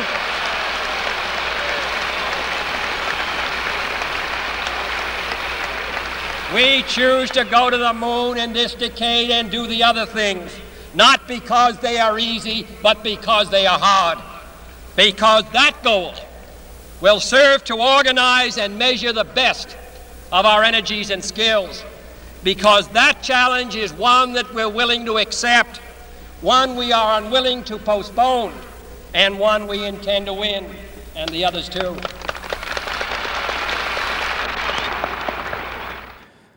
Nous choisissons d'aller vers la Lune. Nous choisissons d'aller sur la Lune au cours de cette décennie et de réaliser les autres projets non pas parce que c'est facile, mais bien parce que c'est difficile. Parce que cet objectif servira à organiser et à tirer le meilleur parti de nos énergies et de nos compétences. Parce que ce défi est celui que nous sommes prêts à relever, celui que nous ne voulons pas reporter, mais bien celui que nous avons l'intention de remporter. Et un peu plus loin dans son discours, Kennedy va rajouter que, selon lui, la décision de lancer les Américains vers la Lune, ça pourrait bien être la décision la plus importante de sa présidence. À l'époque, c'était une, affirmation audacieuse, mais aujourd'hui, on sait qu'il avait raison parce que, hormis l'assassinat dont il sera victime un an, plus tard, fait 14 mois plus tard, si on se souvient de Kennedy, si on se souvient de la présidence de Kennedy, c'est bien parce qu'il a lancé le défi lunaire. Donc, Kennedy voyait quasiment clair à l'époque en disant c'est peut-être la décision la plus, importante que j'aurais prise de ma, de ma présidence. Et je pense qu'aujourd'hui, on peut dire que c'est le cas parce que c'est pour cette raison-là qu'il passe à l'histoire. Et c'est un peu pour cette raison-là que le discours de Rice dont on parle maintenant est passé à l'histoire. C'est à ce moment-là où il justifie de façon, je pense, je dirais, très éloquente pourquoi les Américains doivent faire un effort prodigieux pour se rendre jusqu'à la Lune. C'est probablement la décision la plus importante, en tout cas celle pour laquelle il passe à l'histoire, celle pour laquelle sa présidence passe à l'histoire. Mais puisque les soviétiques semblaient nettement en avance sur les Américains, comme nous venons de le voir, le président Kennedy sent le besoin d'ajouter Nous avons eu nos échecs, mais d'autres aussi, même s'ils ne les admettent pas. Certes, nous sommes et serons en retard pendant encore un certain temps, Mais nous n'avons pas l'intention de rester en arrière, de sorte qu'au cours de cette décennie, nous allons nous rattraper et aller de l'avant. Cette admission-là va être très, très intéressante parce qu'effectivement, dans les mois qui vont suivre, Kennedy va être encore confronté à des succès soviétiques, notamment au lancement de la première femme dans l'espace, Valentina Tereskova, qui va arriver en 1963. Donc, constamment en conférence de presse, Kennedy va toujours dire Eh oui, eh oui, nous sommes en retard sur les Soviétiques, mais, mais nous allons finir par les rattraper. Malheureusement pour lui, il va décéder en novembre 1963. Il ne verra pas. Il ne verra pas que les Américains vont éventuellement rejoindre les Soviétiques, les déclasser et finalement se rendre jusqu'à la Lune. Euh, nous, nous, nous savons ce qui s'est passé. Nous, nous savons que les Américains vont triompher.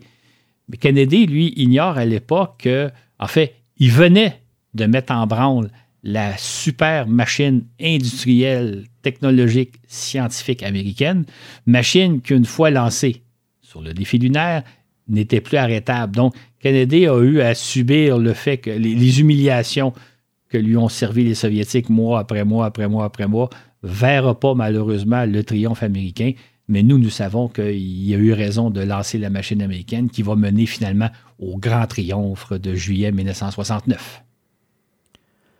Le 29 septembre, une fusée Thor Agena de la NASA place sur orbite le petit satellite canadien Alouette 1 pesant 146 kg. Ce pays devient ainsi le troisième à disposer de son propre satellite, même s'il n'a pas de lanceur. Exactement. En fait, seuls les Américains et les Soviétiques sont capables de lancer des satellites à l'époque, donc il faut faire affaire avec l'un ou l'autre. Euh, en précisant que cinq mois plus tôt, les, Britanniques avaient fait lancer un satellite, Ariel. Euh, donc, on pourrait penser que les Britanniques sont les premiers après les États-Unis et après l'Union soviétique et les États-Unis à avoir lancé un satellite. En réalité, ce n'était pas un satellite britannique, c'était un satellite américain à bord duquel on les Britanniques avaient placé des instruments scientifiques. Le Canada est le premier pays après l'Union soviétique et les États-Unis, à avoir conçu leur propre satellite, à avoir développé leur satellite. Ce qui fait qu'à l'époque, le Canada est à l'avant-garde des technologies spatiales, bien, bien avant plein, plein d'autres pays. Évidemment, on a bénéficié de la complicité des Américains, c'est-à-dire que les, ingénieurs américains ont quand même aidé nos ingénieurs canadiens, et, mais c'est le Canada qui a développé le satellite et c'est évidemment la NASA qui l'a lancé gracieusement, c'est-à-dire que la, NASA ne, ne demandait pas au Canada de rembourser les coûts de lancement le Canada partageait les informations qu'il allait recueillir à l'aide de ce satellite-là. Est-ce qu'Alouette disposait d'un nom anglophone ou est-ce qu'il s'agissait du premier satellite avec un nom français? Exact. Ah, c'est une bonne question. C'est parce qu'il y, y, a une petite euh, chanson, je ne sais pas si vous la connaissez en France, c'est Alouette, gentil ah oui, Alouette. Euh, Alouette. Bon, ben ça, c'est une chanson que le Canada connaissait, que les Canadiens anglais connaissaient aussi. Ce qui fait que le, mot Alouette faisait partie de la mythologie canadienne, anglaise et française, juste à cause de cette chanson-là. Fait qu'effectivement, le, en fait, le satellite portait un nom technique qui était ISIS-A pour l'abréviation, mais euh, tout le monde l'a connu comme le satellite Alouette. Donc, c'est vrai qu'à l'époque, euh, le satellite a eu un nom francophone, même si le Canada est un pays anglophone avant toute chose. À cette époque, le Canada se trouvait donc à l'avant-garde de la technologie spatiale, s'intéressant plus spécifiquement à la haute atmosphère terrestre et surtout aux effets du vent solaire sur celle-ci. Ce sont en effet les particules électriques en provenance du Soleil qui causent les aurores boréales, bien visible depuis le Canada et qui brouille les communications radio à longue distance dans le Grand Nord. Alouette 1 étudie donc les perturbations de l'ionosphère, la couche d'air à très haute altitude et électriquement chargée. Toutes les données scientifiques recueillies par le satellite ont été par la suite partagées avec la communauté internationale. Mission accomplie donc pour Alouette Exactement. C'était un, un satellite scientifique et en science, généralement, on partage toutes les données. Le satellite va fonctionner durant 10 ans. Et à cette époque-là, c'était une prouesse technologique parce que euh, en, 1972, en septembre 72, Alouette est le plus vieux satellite encore en opération. Il y a des satellites qui sont encore en orbite, mais ils ne fonctionnent plus. Euh, ça montre un peu la qualité de la technologie canadienne pour avoir réussi cette performance-là. Maintenant, après 10 ans, on a éteint le récepteur d'Alouette. On n'en avait plus besoin. Il avait accompli sa mission. Fait que le Canada pouvait s'enorgueillir d'avoir très bien réussi sa première mission dans l'espace. Oui, dans le balado précédent, euh, sur les satellites, euh, c'était plutôt 3 ou 4 mois euh, de, durée de vie sur les satellites météo. Donc là, c'est une grosse évolution. les satellites avaient souvent. même on a parlé de Telstar tantôt. Ben, Telstar a fonctionné pendant trois ou quatre mois. Là, donc, euh, l'environnement spatial est extrêmement rigoureux. C'est un environnement hostile et d'avoir, de faire fonctionner de l'équipement électronique durant des mois, c'était déjà un exploit. Ça fait que de réussir à faire fonctionner notre petite alouette pendant une dizaine d'années, c'était une belle petite performance technologique qui est évidemment devenue banale aujourd'hui. Les satellites aujourd'hui fonctionnent pendant des décennies. Le 3 octobre, la NASA envoie en orbite son troisième astronaute, Wally Schirra, à bord de la capsule Mercury 8. Cette fois, tout se déroule à merveille, n'est-ce pas? Exactement. D'abord, si on commence par le commencement, son lancement n'a été reporté qu'une seule fois de cinq jours. Donc, c'est un net progrès par rapport à John Glenn, puis même par rapport à Carpenter. La mission dure 9 heures le temps de faire euh, six fois le tour de la Terre. Et tout se passe très, très bien, contrairement à la mission de Carpenter dont on a parlé dans le biletto précédent. En fait, il y a eu un seul problème digne de mention, c'est qu'en début de mission, le scaphandre de Shiraz s'est mis à surchauffer. L'astronaute a eu très, très chaud, littéralement. Ça a failli compromettre la mission. Mais finalement, après un tour de Terre, le problème est rentré dans l'ordre. Et là, euh, a pu accomplir parfaitement sa mission sans subir aucun problème euh, digne de mention. C'est ainsi que le New York Times parle d'un vol où il n'y a eu que formidablement peu de problèmes et de moments d'angoisse. La capsule Mercury a fonctionné presque aussi parfaitement qu'un avion de ligne possédant des milliers d'heures de vol. Ce fut une, une merveille. Vraiment, Claude? Absolument. Euh, tout s'est parfaitement bien passé. Et ça, c'est un soulagement pour la NASA parce que la mission précédente avait connu beaucoup de difficultés. D'ailleurs, quand Shira est revenu euh, sur le pont du navire qui, a récupéré sa capsule parce qu'il a améri euh, dans, l'Atlantique, dans le Pacifique plutôt, euh, il est revenu sur le pont. Lui, il était enchanté tellement ça s'était bien passé. Comme il a dit, il dit une fois que le problème de mon scaphandre, de surchauffe du scaphandre a été réglé, tout s'est parfaitement bien passé. Il dit même d'ailleurs, je serais prêt à voler à nouveau, là, mais peut-être pas aujourd'hui. Attendons demain. Comme pilote d'essai, toujours calme et visiblement ravi, Shira fait l'éloge de sa capsule. Elle a tout à fait, elle a fait tout ce que je désirais qu'elle fasse et j'ai pu accomplir tout ce que je voulais faire pendant le vol. D'ailleurs, tout au long de sa mission, l'astronaute conserve sa nature joyeuse et pleine d'humour qui le caractérise. Ainsi, pour résumer sa longue et intense journée qu'il vient de vivre ce 3 octobre, Shira lance tout bonnement Eh bien, aujourd'hui, je n'avais pas grand-chose à faire, j'ai donc pensé sortir et prendre un vol.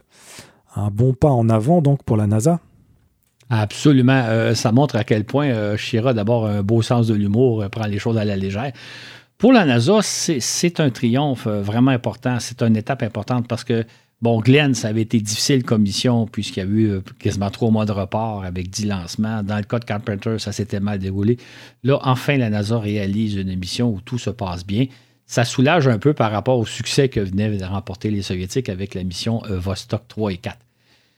En conséquence, la NASA réaligne un peu ses plans. Il avait prévu réaliser encore euh, deux, trois ou quatre, cinq missions Mercury, dépendamment de, comment les choses allaient. Là, il décide de, ne plus en faire qu'une seule. Il y aura un vol Mercury qui va durer plus que 24 heures et qui va avoir lieu euh, au printemps 1963.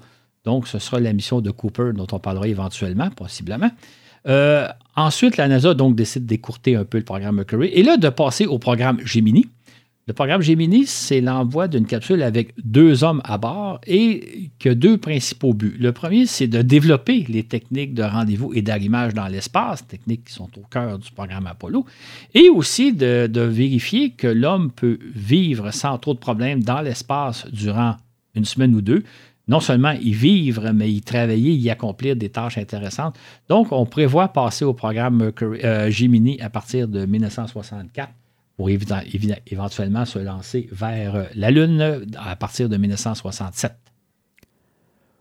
Le 18 octobre, la NASA lance sa cinquième sonde Ranger conçue pour photographier de près la surface lunaire et y déposer une capsule faite de balsa abritant un sismomètre.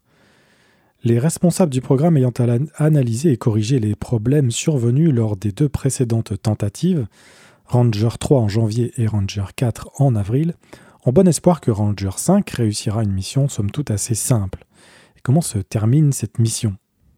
En fait, là, ce qui, est un peu renversant dans le programme Ranger, c'est qu'on ne peut pas imaginer une mission plus simple. Il s'agit simplement de lancer une sonde qui va aller s'écraser sur la Lune. On ne parle même pas de faire un atterrissage en douceur. Et dans les dernières minutes de la mission, juste avant l'écrasement, la sonde va prendre des photos de, de, plus en plus rapprochées du sol lunaire pour nous montrer de, quoi est fait le sol lunaire, à quoi ressemble le sol lunaire. On ne peut pas imaginer une mission plus simple. Et pourtant, euh, ils ont connu deux échecs. Et là, cette fois-ci, ils vont encore connaître un échec. C'est-à-dire que 15 minutes après le lancement, on, on s'est rendu compte que le système de génération de l'électricité à bord de la sonde fonctionnait mal. En fait, la sonde est équipée de panneaux solaires qui doivent recharger les piles qui sont à bord de la sonde. Malheureusement, une erreur de programmation fait en sorte que les piles ne sont pas rechargées par les panneaux solaires. Donc, la sonde est coordonnée à ne pas pouvoir, à ne pas avoir l'énergie nécessaire pour se rendre jusqu'à l'énergie électrique nécessaire pour accomplir sa mission jusqu'à la Lune. En conséquence, après 9 heures de vol, les piles de Ranger 5 sont à plat et l'engin cesse de fonctionner. Muette, la sonde frôle la Lune à 725 km, puis s'insère en orbite autour du Soleil. Cet échec est sans aucun doute le plus décourageant de tous pour la NASA, observe le New York Times. On avait espoir qu'au moins une Ranger obtienne les premières images en gros plan de la surface de la Lune et y fasse parvenir un sismomètre. Claude, il va falloir reporter ses espoirs sur la prochaine sonde. Exactement. Et, c'est frustrant et c'est fâchant pour la NASA parce qu'en parallèle, là, les ingénieurs du programme Apollo qui doivent développer le, le module lunaire qui va permettre de se poser sur le sol. Or, ces ingénieurs-là ont besoin de savoir sur quoi ils vont se poser, à quoi ressemble le sol lunaire.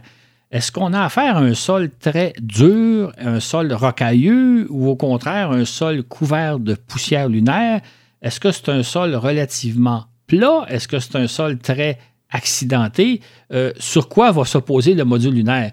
Et là, à l'époque, euh, il y a toutes sortes de théories qui circulent, certaines très farfelues, d'autres un peu plus vraisemblables. Entre autres, il y a des gens qui disent la surface lunaire est recouverte d'une très épaisse couche de poussière, peut-être une couche de plusieurs mètres d'épaisseur, qui pourrait ressembler un peu à des sables mouvants. Fait une des hypothèses qui est un peu farfelue même à l'époque, c'était que le module lunaire pourrait se poser sur le sol lunaire et être absorbé dans le sol et les astronautes périraient comme si c'était posé dans un sable mouvant. Donc, les ingénieurs qui sont chargés de concevoir le module lunaire doivent avoir une idée, veulent avoir une idée de ce sur quoi va se poser le module lunaire. Et là, ils doivent concevoir un module lunaire sans avoir aucune idée sur quoi il va se poser. Pour faire une petite image, c'est un peu comme si vous sortiez dehors de chez vous, vous deviez poser le pied sur le sol sans avoir aucune idée. Est-ce que le sol est, meuble? Est-ce que le sol est résistant? Euh, de quoi est fait? Vous devez poser le pied sur quelque chose dont vous n'avez aucune idée de quoi il est fait. C'était le défi auquel étaient confrontés les ingénieurs du module lunaire Apollo. Et il aurait bien espéré que Ranger nous aurait fourni quelques informations. Malheureusement, trois échecs en trois missions, euh, c'est assez fâchant.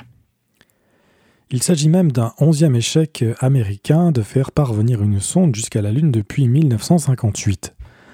On estime ainsi que la NASA a perdu pour plus de 150 millions de dollars en équipements, fusées et sondes confondues. Voilà qui, qui contraste avec les soviétiques qui, officiellement du moins, ont réussi avec brio leurs trois missions lunaires de 1959. Ce troisième échec en autant de tentatives aura-t-il des répercussions sur le programme Ranger? Absolument. En fait, après trois échecs d'une mission assez simple, comme je le disais il y a quelques minutes, là, la NASA se voit forcée de revoir de, fond en comble leur programme. Donc, ils vont mettre sur pied un comité d'experts qui va charger de, de réviser à la fois l'organisation du programme, réviser les choix technologiques qui ont été faits, euh, voir qu'est-ce qui n'a pas fonctionné, parce que c'est un peu surprenant qu'une mission aussi simple que celle des Rangers n'aboutisse pas. Ce comité-là, évidemment, va devoir étudier la question et remettre un rapport, ce qui va avoir pour conséquence de retarder la prochaine mission Ranger, euh, donc, encore là, comme je disais, les ingénieurs d'Apollo auraient besoin d'avoir les informations. Ben, les informations vont euh, revenir encore plus tard. Ils vont devoir, en fait, prendre des décisions sans trop savoir sur quoi ils vont se poser éventuellement ou sur quoi va se poser éventuellement le module lunaire d'Apollo. Le 1er novembre, les Soviétiques réussissent à lancer une première sonde en direction de la planète Mars. Cette Mars 1 est connue et conçue pour transmettre des photographies de la planète lorsqu'elle la survolera en juin 1963. Ces images pourraient nous fournir la réponse à la question qu'on se pose encore et toujours au sujet de Mars, y a-t-il de la vie sur cette planète? Comme beaucoup de personnes le pensent. Selon l'agence TASS, il s'agit du premier lancement d'une sonde vers Mars. Mais était-ce vraiment le cas? Exactement. C'est la question qu'on peut se poser. Juste ouvrir une parenthèse. C'est quand même bizarre de penser qu'en 1962, on se demande s'il y a de la vie sur Mars. Et quand on parle vie, on ne parle pas nécessairement de vie microscopique. Ça pourrait être des plantes, ça pourrait être une vie un peu plus développée. Donc, en 62, c'est la grande question qu'on se pose. Maintenant, est-ce que c'est la première fois, comme l'affirment les Soviétiques, qu'ils ont lancé une sonde vers Mars? Les Américains vont se faire un, on est en pleine guerre froide, hein? les Américains vont se faire un plaisir de dire non, non, non. Une semaine plus tôt, ils avaient échoué dans le lancement d'une première sonde martienne, ce qu'évidemment les Soviétiques ne nous ont pas révélé. En fait, ce qu'on va apprendre 30 ans plus tard, c'est qu'en réalité, à l'automne 1962, euh, les Soviétiques ont tenté de lancer trois sondes vers Mars. Deux de ces sondes-là devaient survoler la planète, donc passer aux abords de la planète pour prendre des photos, pour nous donc des photos, les premières photos en plan rapproché de la planète Mars. Et une troisième sonde devait même tenter de percuter la planète Mars. Donc, les Soviétiques voulaient peut-être les premiers à faire parvenir un engin à la surface de la planète rouge. Bon, ça aurait été un boulet de canon, là, ça n'aurait pas une sonde qui aurait transmis des informations, mais ça aurait été quand même une grande première. Ce qu'on va apprendre 30 ans plus tard, c'est que la première des sondes s'est placée en orbite terrestre et elle a explosé en 24 morceaux. Elle s'est détruite. La deuxième sonde, ben, c'est Mars 1 qui a pris la route vers l'espace. Et la troisième sonde, ben, elle, s'est aussi placée en orbite terrestre, mais elle n'a pas pu prendre la route de l'espace, de la planète Mars. Elle n'a pas pu allumer son moteur fusée, donc elle est restée coincée en orbite martienne. Donc, au bout du compte, sur les trois lancements, un seul a réussi, c'est la sonde Mars 1 qui prend son envol vers la planète rouge.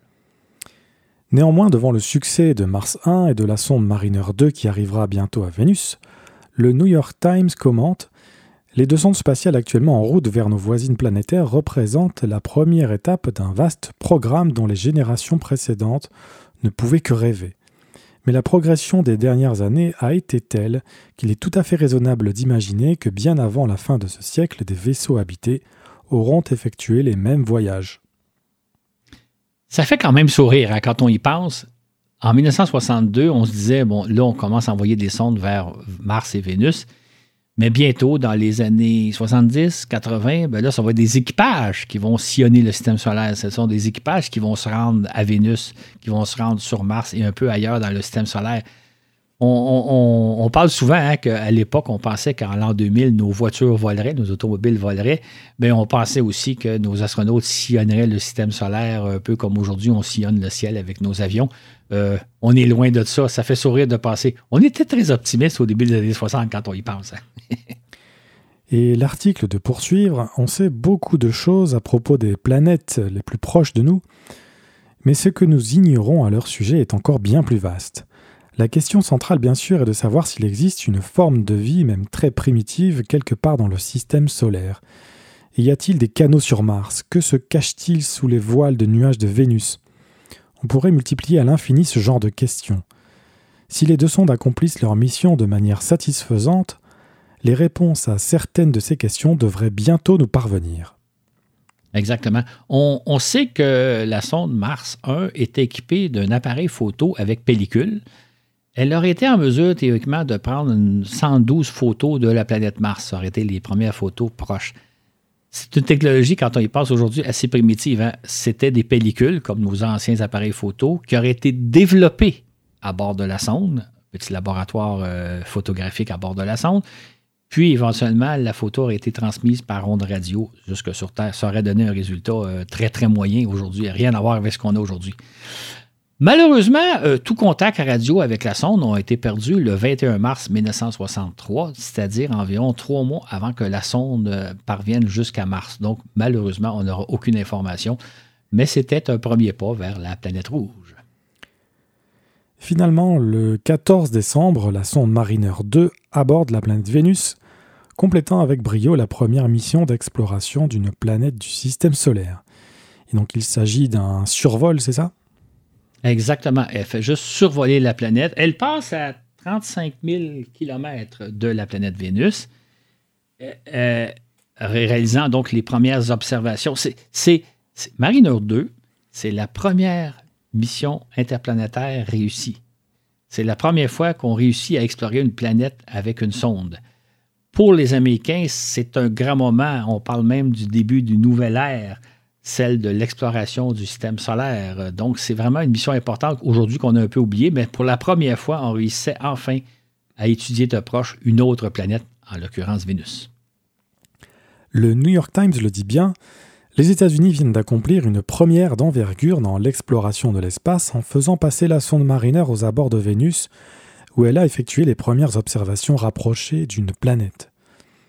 La sonde a parcouru 300 millions de kilomètres à travers l'environnement hostile et inconnu de l'espace interplanétaire pour réaliser une impressionnante démonstration de téléguidage. Puis durant 40 minutes, elle a pris des mesures de température et de l'atmosphère de Vénus, mesures qui pourraient nous indiquer si une forme de vie y est possible. Mais cette réussite a bien failli ne jamais se réaliser, que s'est-il donc passé? En fait, ce que les ingénieurs ont constaté, c'est que plus la sonde s'approche de Vénus, en fait, plus elle s'approche du Soleil, plus elle surchauffe. Elle, est soumise à des températures de plus en plus élevées. Et on constate d'ailleurs à bord que certains de ces circuits électroniques sont en train de flancher. Ce qui fait que dans les, les semaines précédant l'arrivée de Mariner 2 à Vénus, on se demande est-ce que la sonde va être encore en état de marche? Est-ce que certains de ces circuits n'auront pas été rôtis par la, chaleur intense que subit la sonde?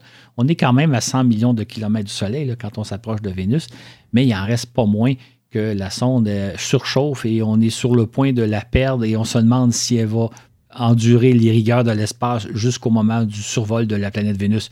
Évidemment, ce qu'on sait que ça a été le cas aujourd'hui, mais pendant les semaines qui ont précédé l'arrivée à Vénus, ça a été l'occasion d'une grande inquiétude. On était en train de perdre la sonde.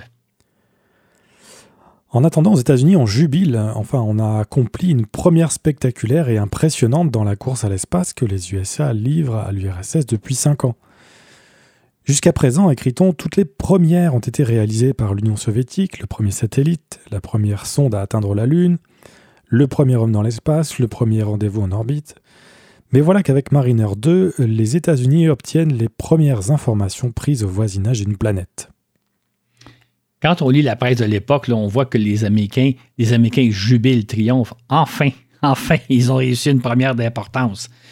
Et là, ce qu'ils nous disent d'ailleurs, ils disent écoutez, c'est rien de moins que le début d'une nouvelle ère, rien de moins l'ère de l'exploration du système solaire. Donc, les Américains, vraiment, pour une fois, ils ont quelque chose à se mettre sous la dent dans la fameuse euh, course à la propagande que, l'on vit à l'époque. Donc, les Américains se disent, écoutez, là, on vient de commencer une nouvelle ère, celle de l'exploration du système solaire. Alléluia. de fait, le New York Times écrit à 1h55 heure normale de l'Est dans l'après-midi du vendredi 17 décembre 1962, l'homme a réalisé la première exploration de Vénus. Ce moment-là comptera parmi les grandes dates de l'histoire. C'est ainsi que durant 42 minutes, les instruments de Mariner 2 scrutent l'environnement et recueillent les premières mesures de l'atmosphère et de la surface de la planète voilée. Elle a mesuré des températures de 216 à 237 degrés Celsius et repéré une couche nuageuse dense s'étendant entre 56 et 80 km au-dessus de la surface. En revanche, Mariner n'a pas détecté le moindre signe d'un champ magnétique semblable à celui qui entoure la Terre, les fameuses ceintures de Van Allen, une différence cruciale, Claude.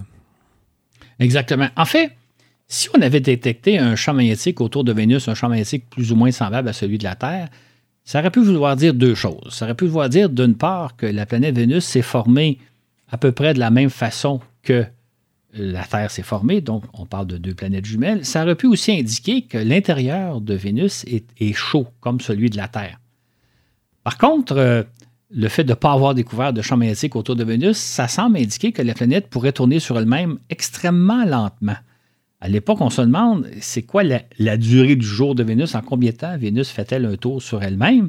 Euh, donc, on soupçonne que la planète tourne lentement sur elle-même, ce qui semble l'absence d'un champ de, radiation, champ magnétique, ce qu'un champ magnétique semble confirmer. D'ailleurs, comme on le rapporte dans notre balado 75, c'est ce qu'on, 60, euh, on va découvrir éventuellement, c'est que la planète tourne extrêmement lentement sur elle-même. En fait, la journée sur Vénus dure plus longtemps que l'année. Vénus prend plus de temps à faire un tour sur elle-même qu'à faire un tour du Soleil, comme on l'a déjà vu. Donc, euh, l'absence du champ magnétique semble indiquer que Vénus tourne très lentement sur elle-même et qu'elle s'est probablement pas formée de la même façon que la Terre. Terminons maintenant ce survol de l'année 1962 sur une note euh, plus personnelle pour toi, Claude. Car sans que tu ne le réalises à ce moment, deux événements survenus au cours de l'année de 1962 allaient conditionner ce que sera ta vie et de quoi s'agit-il? Effectivement, c'est un peu surprenant quand on y passe, mais c'est un peu le cas. Juste dire qu'en mai 1962, j'ai eu 4 ans. Ça veut dire que quand John Glenn s'envoie dans l'espace le 20 février 62, j'ai pas tout à fait 4 ans. Mais je m'en souviens, j'en ai eu conscience. En fait, je me souviens que ma mère qui écoute la radio, elle écoute ses programmes, ses programmes sont régulièrement interrompus par des bulletins spéciaux.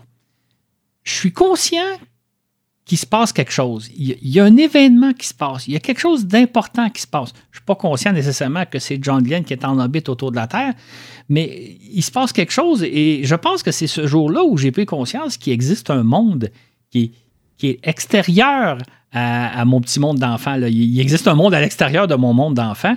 Il se passe quelque chose d'important. Je pense que pouvoir dire aujourd'hui que c'est peut-être ce jour-là, le 20 février, où est né mon, intérêt pour ce qui va être les sciences et technologies qui va gouverner toute ma vie. C'est quand même amusant de penser que je n'ai pas encore tout à fait 4 ans, mais je me souviens, je me revois encore en train de jouer avec mes camions pendant que ma mère fait ses, ses travaux et qu'elle écoute la radio. Et je suis conscient qu'il se passe quelque chose Évidemment, je ne comprends pas que c'est John Glenn qui est en orbite autour de la Terre. Ça, ça va venir un peu plus tard. Mais j'ai souvenir que ce jour-là, il, se passait quelque chose d'un peu spécial. Et puis le 13 novembre, la ville de Montréal, où tu habites sans cesse, s'est vite octroyée par euh, le Bureau international des expositions l'organisation de l'exposition universelle pour l'année 67. Pour le Canada, cette année-là allait marquer le centenaire de la Confédération canadienne, c'est-à-dire de la naissance politique du pays. C'est là donc une occasion unique. Absolument. En fait, euh, il faut savoir qu'à ce moment-là, Montréal euh, relève au pied l'Union soviétique, Moscou, parce que Moscou, deux ans plus tôt, avait obtenu l'organisation de l'Expo universelle de 1967. Ça donc devait se, tenir à Moscou à l'été 1967 afin de souligner le 50e anniversaire de la révolution bolchevique. Donc, Montréal prend la relève, euh, Moscou se, désiste en avril 62 et Montréal prend la relève à l'automne. On a donc euh, moins de cinq ans pour organiser la fameuse exposition universelle de 1967. Montréal a donc eu moins de cinq ans pour relever un défi colossal. C'est même un défi que tu compares au premier pas de l'homme sur la Lune. Est-ce que tu n'exagères pas un peu? Et non, je n'exagère pas. Ça peut paraître surprenant, là. Ce qu'il faut savoir, c'est qu'en moins de quatre ans et demi, on va construire deux îles, deux immenses îles au, plein cœur du Saint-Laurent, dans le fleuve Saint-Laurent. En fait, il existe une petite île à l'époque qu'on appelle l'île Sainte-Hélène qui va doubler de superficie et on va, on va construire une autre île qui va mesurer, je pense, c'est appelle l'île Notre-Dame, qui mesure 2 ou 3 km de long. C'est une immense île qu'on va littéralement construire en plein centre du fleuve Saint-Laurent. En parallèle, à Montréal, on va construire notre système de métro, le premier métro qu'on a construit, et on va se servir de la terre excavée du métro pour construire les îles. Donc, on construit deux immenses îles au centre du Saint-Laurent. En plus, une fois que les îles sont construites, à peine construites, il y a, à peine sorti des eaux, si je peux dire, il faut construire à peu près 90 infrastructures, 90 pavillons, 90 bâtiments qui sont tous différents les uns que les autres. Il faut aussi construire toute l'infrastructure qui va avec euh, réseau électrique, aqueduc, euh, réseau de transport, communication, éclairage, etc., etc. Tout ça, on a fait ça en moins de quatre ans et demi. Aujourd'hui, je ne sais pas comment c'est en Europe, mais ici, là, vouloir faire un projet comme ça, ça prendrait des décennies. Ça prendrait d'abord des décennies de, planification, de consultation, euh, d'analyse, etc., etc., Et une fois qu'on se serait entendu pour faire un projet semblable, ça prendrait peut-être 10-15 ans à construire. Et là, on a littéralement créé deux îles en plein centre du Saint-Laurent île qui existe aujourd'hui encore, sur laquelle on a construit littéralement. Imaginez, là, euh, pour ceux qui n'ont pas eu la chance d'y aller, on pourrait dire une espèce de cité de l'an 2000 euh, où il y a toutes sortes de bâtiments répartis dans euh, beaucoup de verdure, il y avait beaucoup de, parterres de fleurs, il y avait beaucoup de forêts, beaucoup d'arbres, etc. Beaucoup de bâtiments. Moi, là, quand j'y allais, j'avais l'impression d'être dans une ville de l'an 2000, ce que serait une ville de l'an 2000, ce qui n'est pas le cas. Mais, ça a été une réalisation gigantesque réalisée en moins de quatre ans et demi. C'est prodigieux. Aujourd'hui, là, ça serait impensable de faire une chose comme ça. C'est pour ça que je compare ça à une mission sur la Lune, parce que si on avait 15, 20, 30 ans pour le faire, peut-être, mais en quatre ans et demi, euh, c'est un exploit remarquable. Et tu racontes que l'Expo 67, comme on l'a vite baptisé, a été l'événement le plus marquant de l'histoire du Québec au XXe siècle. Que s'est-il passé? Ce qu'il faut savoir, c'est que avant l'Expo 67, le Québec est, est dominé par l'Église catholique.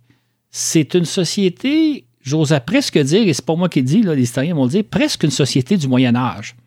Et en l'espace d'un été, l'été 67, on passe littéralement à la modernité, littéralement à l'an 2000. L'Expo 67 a eu un impact absolument considérable sur la société québécoise. En fait, dans notre histoire, il y a le Québec d'avant l'Expo 67 et le Québec d'après l'Expo 67. Je ne pense pas que nulle part ailleurs au monde, il y a eu une, un tel changement dans une société qu'un événement a eu autant un impact. Vraiment, la société québécoise a changé du tout au tout, en l'espace de quelques mois. On est passé du, entre guillemets, Moyen Âge à la modernité. J'oserais presque dire du Moyen Âge à l'an 2000 en l'espace d'un été. Cette exposition universelle s'est tenue du 28 avril au 29 octobre 1967, 62 pays y participant sous le thème Terre des Hommes, thème inspiré par l'ouvrage du même titre d'Antoine de Saint-Exupéry. Comment s'est déroulée cette exposition? Ça fait, un peu sourire quand on pense qu'on appelait ça Terre des hommes. Aujourd'hui, euh, ça serait un titre qui serait politiquement inacceptable probablement, mais c'était une allusion à l'œuvre de Saint-Exupéry. Euh, on attendait à l'époque à peu près 5 millions de visiteurs. 5 millions, c'est à peu près la population du Québec à l'époque. Je pense qu'on était 5 millions et demi ou 6 millions de personnes. Donc, on attendait à peu près autant de monde qu'il d'habitants au Québec. Sauf qu'en réalité, il est arrivé 11 fois plus de monde. Il est arrivé 55 millions de visiteurs. En fait, ça comprend nous qui sommes allés, là, mais il n'y a, a, pas eu 5 millions de visiteurs, il y en a eu 55 millions de visiteurs un véritable raz-de-marée de personnes. D'ailleurs, tous ceux qui sont allés, moi, moi j'avais à peu près 9 ans à l'époque de l'Expo 67, euh, on a tous le souvenir d'une foule absolument extrêmement dense. Il y a du monde partout, partout, partout. Pour visiter chacun des pavillons, il faut attendre longtemps, longtemps, longtemps. Euh, par contre, il y avait une atmosphère de festivité, une atmosphère de bon enfant. Euh, les gens étaient heureux d'être là. Il faut dire que le souvenir, je pense qu'on en a, c'est un été, un bel été, il fait beau, il fait soleil, il fait pas trop chaud, ce qui fait qu'à ce moment-là, on est vraiment très, très bien. Euh, mais c'est vraiment là, tous ceux qui ont le souvenir de l'expo, c'était full, full, full, mais en même temps, une ambiance d'atmosphère de, de, kermesse, de fête. Ça a été un très, très beau moment, mais qui a surpris tout le monde parce qu'on ne s'attendait pas à ce qu'il y ait autant de, de visiteurs. Et pour toi, Claude, l'impact de l'expo sera encore nettement plus important. Pourquoi? En fait, il va être très important pour, euh, pour moi. Parce que, bon, j'ai souvenir d'être allé à l'Expo 67, mais j'étais très jeune. Mais dans les années suivantes, à chaque été, l'exposition se poursuivait. C'est-à-dire que les pavillons étaient restés en place il n'y avait pas autant de, participants, il n'y avait pas autant de pays qui participaient, mais pendant plusieurs années, jusqu'à 1975, à chaque été, il y avait donc des pays qui venaient s'exposer. Il y avait des pavillons thématiques, pavillons sur l'archéologie, pavillons sur les sciences, pavillons sur... Euh, il y avait même des pavillons sur l'espace. Et moi, j'ai passé les étés de mon adolescence sur le site de Terre des Hommes. J'en garde un souvenir absolument extraordinaire. D'abord, j'avais l'impression, et je me souviens qu'à l'époque, c'était l'impression que j'avais, d'être dans une cité de l'an 2000 où il y a toutes sortes de bâtiments aux formes les plus diverses les uns que les autres. J'ai eu la chance, je n'étais pas conscient à l'époque de la chance que j'avais, mais j'ai eu la chance de voir des choses extraordinaires. J'ai vu des momies égyptiennes, j'ai vu des, des, traces des Incas, j'ai vu des, les pays s'exposer les choses les plus belles, j'ai vu des sculptures, j'ai vu des œuvres d'art, j'ai vu de la musique, j'ai vu des spectacles, j'ai vu plein, plein, plein de choses. Tout ça, c'était gratuit en plus. C'est ça qui était plus fantastique. Et il y avait, entre autres, les pavillons de l'Union soviétique à chaque année où il y avait des maquettes d'engins spatiaux. Et à l'époque, c'était très, très rare l'information soviétique. Fait que de pouvoir voir des, des sondes lunaires soviétiques, des sondes Vénus, vénusiennes soviétiques, etc., il y avait du matériel intéressant. Et je me suis entre autres, en 71, il y avait un pavillon sur l'espace, un pavillon dédié à l'exploration spatiale, organisé conjointement, je dirais, par la NASA et par les Soviétiques. Je ne sais pas qui organisé ce pavillon-là. C'était quelqu'un à Montréal, mais il avait vraiment fait un coup de maître. C'est un pavillon extraordinaire. plus tard dans ma vie, je vais voir d'autres musées, je vais visiter les musées spatiaux un peu partout, mais j'ai eu l'occasion à ce moment-là de voir des choses extraordinaires. Fait pour moi, ça a été un lieu magique, ça a été un lieu qui a alimenté ma, ma curiosité et moi qui m'intéressais un peu à tout, particulièrement aux sciences et technologies, ça a été une chance extraordinaire de pouvoir aller sur le site de l'expo, de pouvoir passer mes étés sur le site de l'expo dans les années 70 ça a été quelque chose de très, très formateur pour moi. Là. Ça, a beaucoup influencé toute ma vie. Tout ça pour dire que, et là on va conclure, tout ça pour dire qu'à la fois le lancement de John Glenn en, février et l'arrivée de l'Expo 67, deux événements qui remontent à 1962, ont conditionné, je pense, l'essentiel de ma vie par la suite. Ça a alimenté ma curiosité et ça a alimenté ma, ma passion pour l'espace. Et tout ça pour notre plaisir à nous, 60 ans plus tard. ben, j'en suis bien heureux que tu dises ça. En tout cas, pour moi, je me considère avoir été extrêmement chanceux de bénéficier. Peut-être un, petit mot pour dire qu'aujourd'hui, les deux îles existent encore. Euh, il ne se passe plus beaucoup de choses sur ces îles-là. C'est devenu un peu des parcs. Il y a, des spectacles qui sont donnés. Euh, tous les pavillons ont été démolis. Euh, il, reste à peu près deux, il reste à peu près deux vestiges. C'est intéressant d'ailleurs. Il reste le, pavillon des États-Unis qui est une, sphère, une boule qu'on qu'on a longtemps appelé la biosphère. Et il reste vous pouvez être fiers de ça, les Français. Il reste le pavillon français qui existe encore et qui est devenu un casino, malheureusement, une place pour jouer. Mais il faut savoir, ah oui, euh, peut-être un détail technique. Théoriquement, dans le cahier de charge, les pavillons ne devaient être construits que pour six mois, juste pour l'été 67. Ils n'étaient pas conçus pour rester aux hivers canadiens. Et pendant des années et des années, la plupart des bons nombres de pavillons ont résisté, mais évidemment, l'usure du temps a joué. Fait qu'on année après année, on devait déconstruire des pavillons. C'est quand même remarquable que 50 ans plus tard, le pavillon de la France existe toujours. Il est très, très utilisé. Et euh, c'est un beau pavillon d'ailleurs. Si vous avez la chance, euh, allez voir euh, Pavillon de la France Expo 67. C'est un très bel édifice. Et ça va vous donner un peu l'idée d'une architecture totalement invraisemblable. Il n'y a rien de, comme ça qui existe au monde. Tous les pavillons avaient leur propre architecture et le pavillon français se démarquait des autres. Et 50 ans plus tard, c'est à peu près, avec le pavillon des États-Unis, ce sont, je pense, les deux seuls bâtiments qui existent encore de l'Expo 67. Moi, je suis retourné un peu sur les îles. Je trouve ça tellement navrant de voir que la, ville de l'an 2000 dans laquelle j'ai eu la chance de me balader pendant plusieurs étés n'existe plus. C'était un site merveilleux. Et voilà ce qui conclut donc euh, cette année 1962. Euh, j'espère te retrouver pour euh, peut-être une autre année dans un prochain balado moi, là, c'est intéressant ce que tu, poses là. J'aimerais que les gens nous disent s'ils ont apprécié ce genre de traitement-là. Il ne s'agit pas là, de balado après balado de couvrir toutes les choses, mais de revenir de temps en temps sur certaines années. Si vous avez apprécié ce survol-là, ben, probable, possiblement que l'an prochain, je pourrais faire 1963, qui est aussi une année intéressante. Euh, si vous avez aimé la formule, dites-nous-le. Euh, on y reviendra de temps en temps, mais évidemment, on ne fera pas que couvrir 63, 64, 65, 66, et rassurez-vous, euh, il y a les balados qui sont prévus, il y a des balados sur l'actualité, il y a des balados sur la recherche de la vie dans l'univers qui s'en viennent. On couvre l'ensemble des activités, mais si vous avez aimé ce genre de survol technologie-là, euh, chronologique-là, ben, je peux le couvrir. Surtout que moi, ce que je trouve intéressant là-dedans, c'est que ça permet de couvrir certains sujets que je ne couvrirais pas autrement, par exemple les satellites météo et de communication on ne consacrera pas nécessairement un balado sur ce genre de sujet-là, mais là, ça permet d'en parler à quel point ça a été des événements importants dans l'histoire de l'exploration spatiale et dans nos vies de tous les jours. Donc, si vous avez aimé, faites-nous le savoir et moi, je pense que l'an prochain, je pourrais vous parler de 1963. Encore là, une année fort intéressante.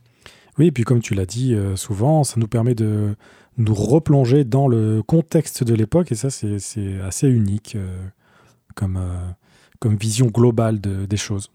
Exactement. Moi, là, j'ai beaucoup de plaisir à lire les archives. Si vous avez une chance de consulter des archives, euh, c'est une façon de voyager dans le temps et de dire, mon Dieu, que le monde a changé. Des choses qui se faisaient à une certaine époque sont totalement impensables aujourd'hui. Et des choses qu'on prend pour acquis aujourd'hui n'existaient pas il n'y a pas si longtemps. Je parlais euh, au début du balado de la précédent. Si on remonte juste à il y a 20 ans, il y a 20 ans, on n'avait pas de téléphone intelligent, on n'avait pas de réseaux sociaux.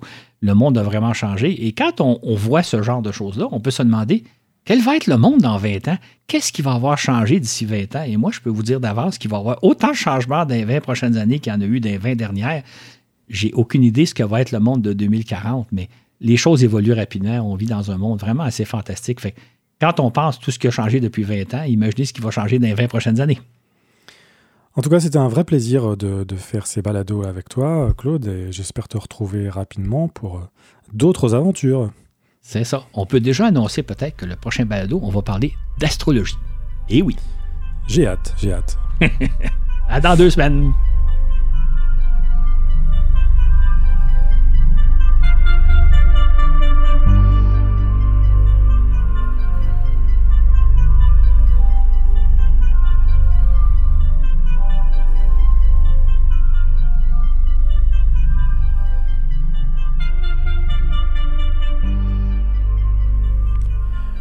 Comme vous l'a dit Claude, prenez le temps de nous laisser un message si vous appréciez cette formule. En attendant, nous nous retrouverons très vite avec Claude pour le numéro 99 qui s'annonce fort intéressant sur l'astrologie. et qui précédera en toute logique le numéro 100 qui sera spécial à bien des égards sans en dire plus pour le moment, je ne vends pas la mèche. Vous pouvez bien sûr nous apporter votre soutien sur la plateforme patreon.com. Pour 5 dollars et plus, vous aurez accès aux épisodes deux semaines à l'avance et à du contenu exclusif, des fascicules écrits par Claude Lafleur. Je vous rappelle également que vous pouvez nous envoyer des messages, nous contacter via Facebook, notre page Facebook. Cet épisode vous a été présenté par Florent Meunier, avec au contenu Claude Lafleur et à la diffusion Laurent Runigo. Sur ce, et où que vous soyez dans l'univers, à bientôt pour un autre voyage dans l'espace.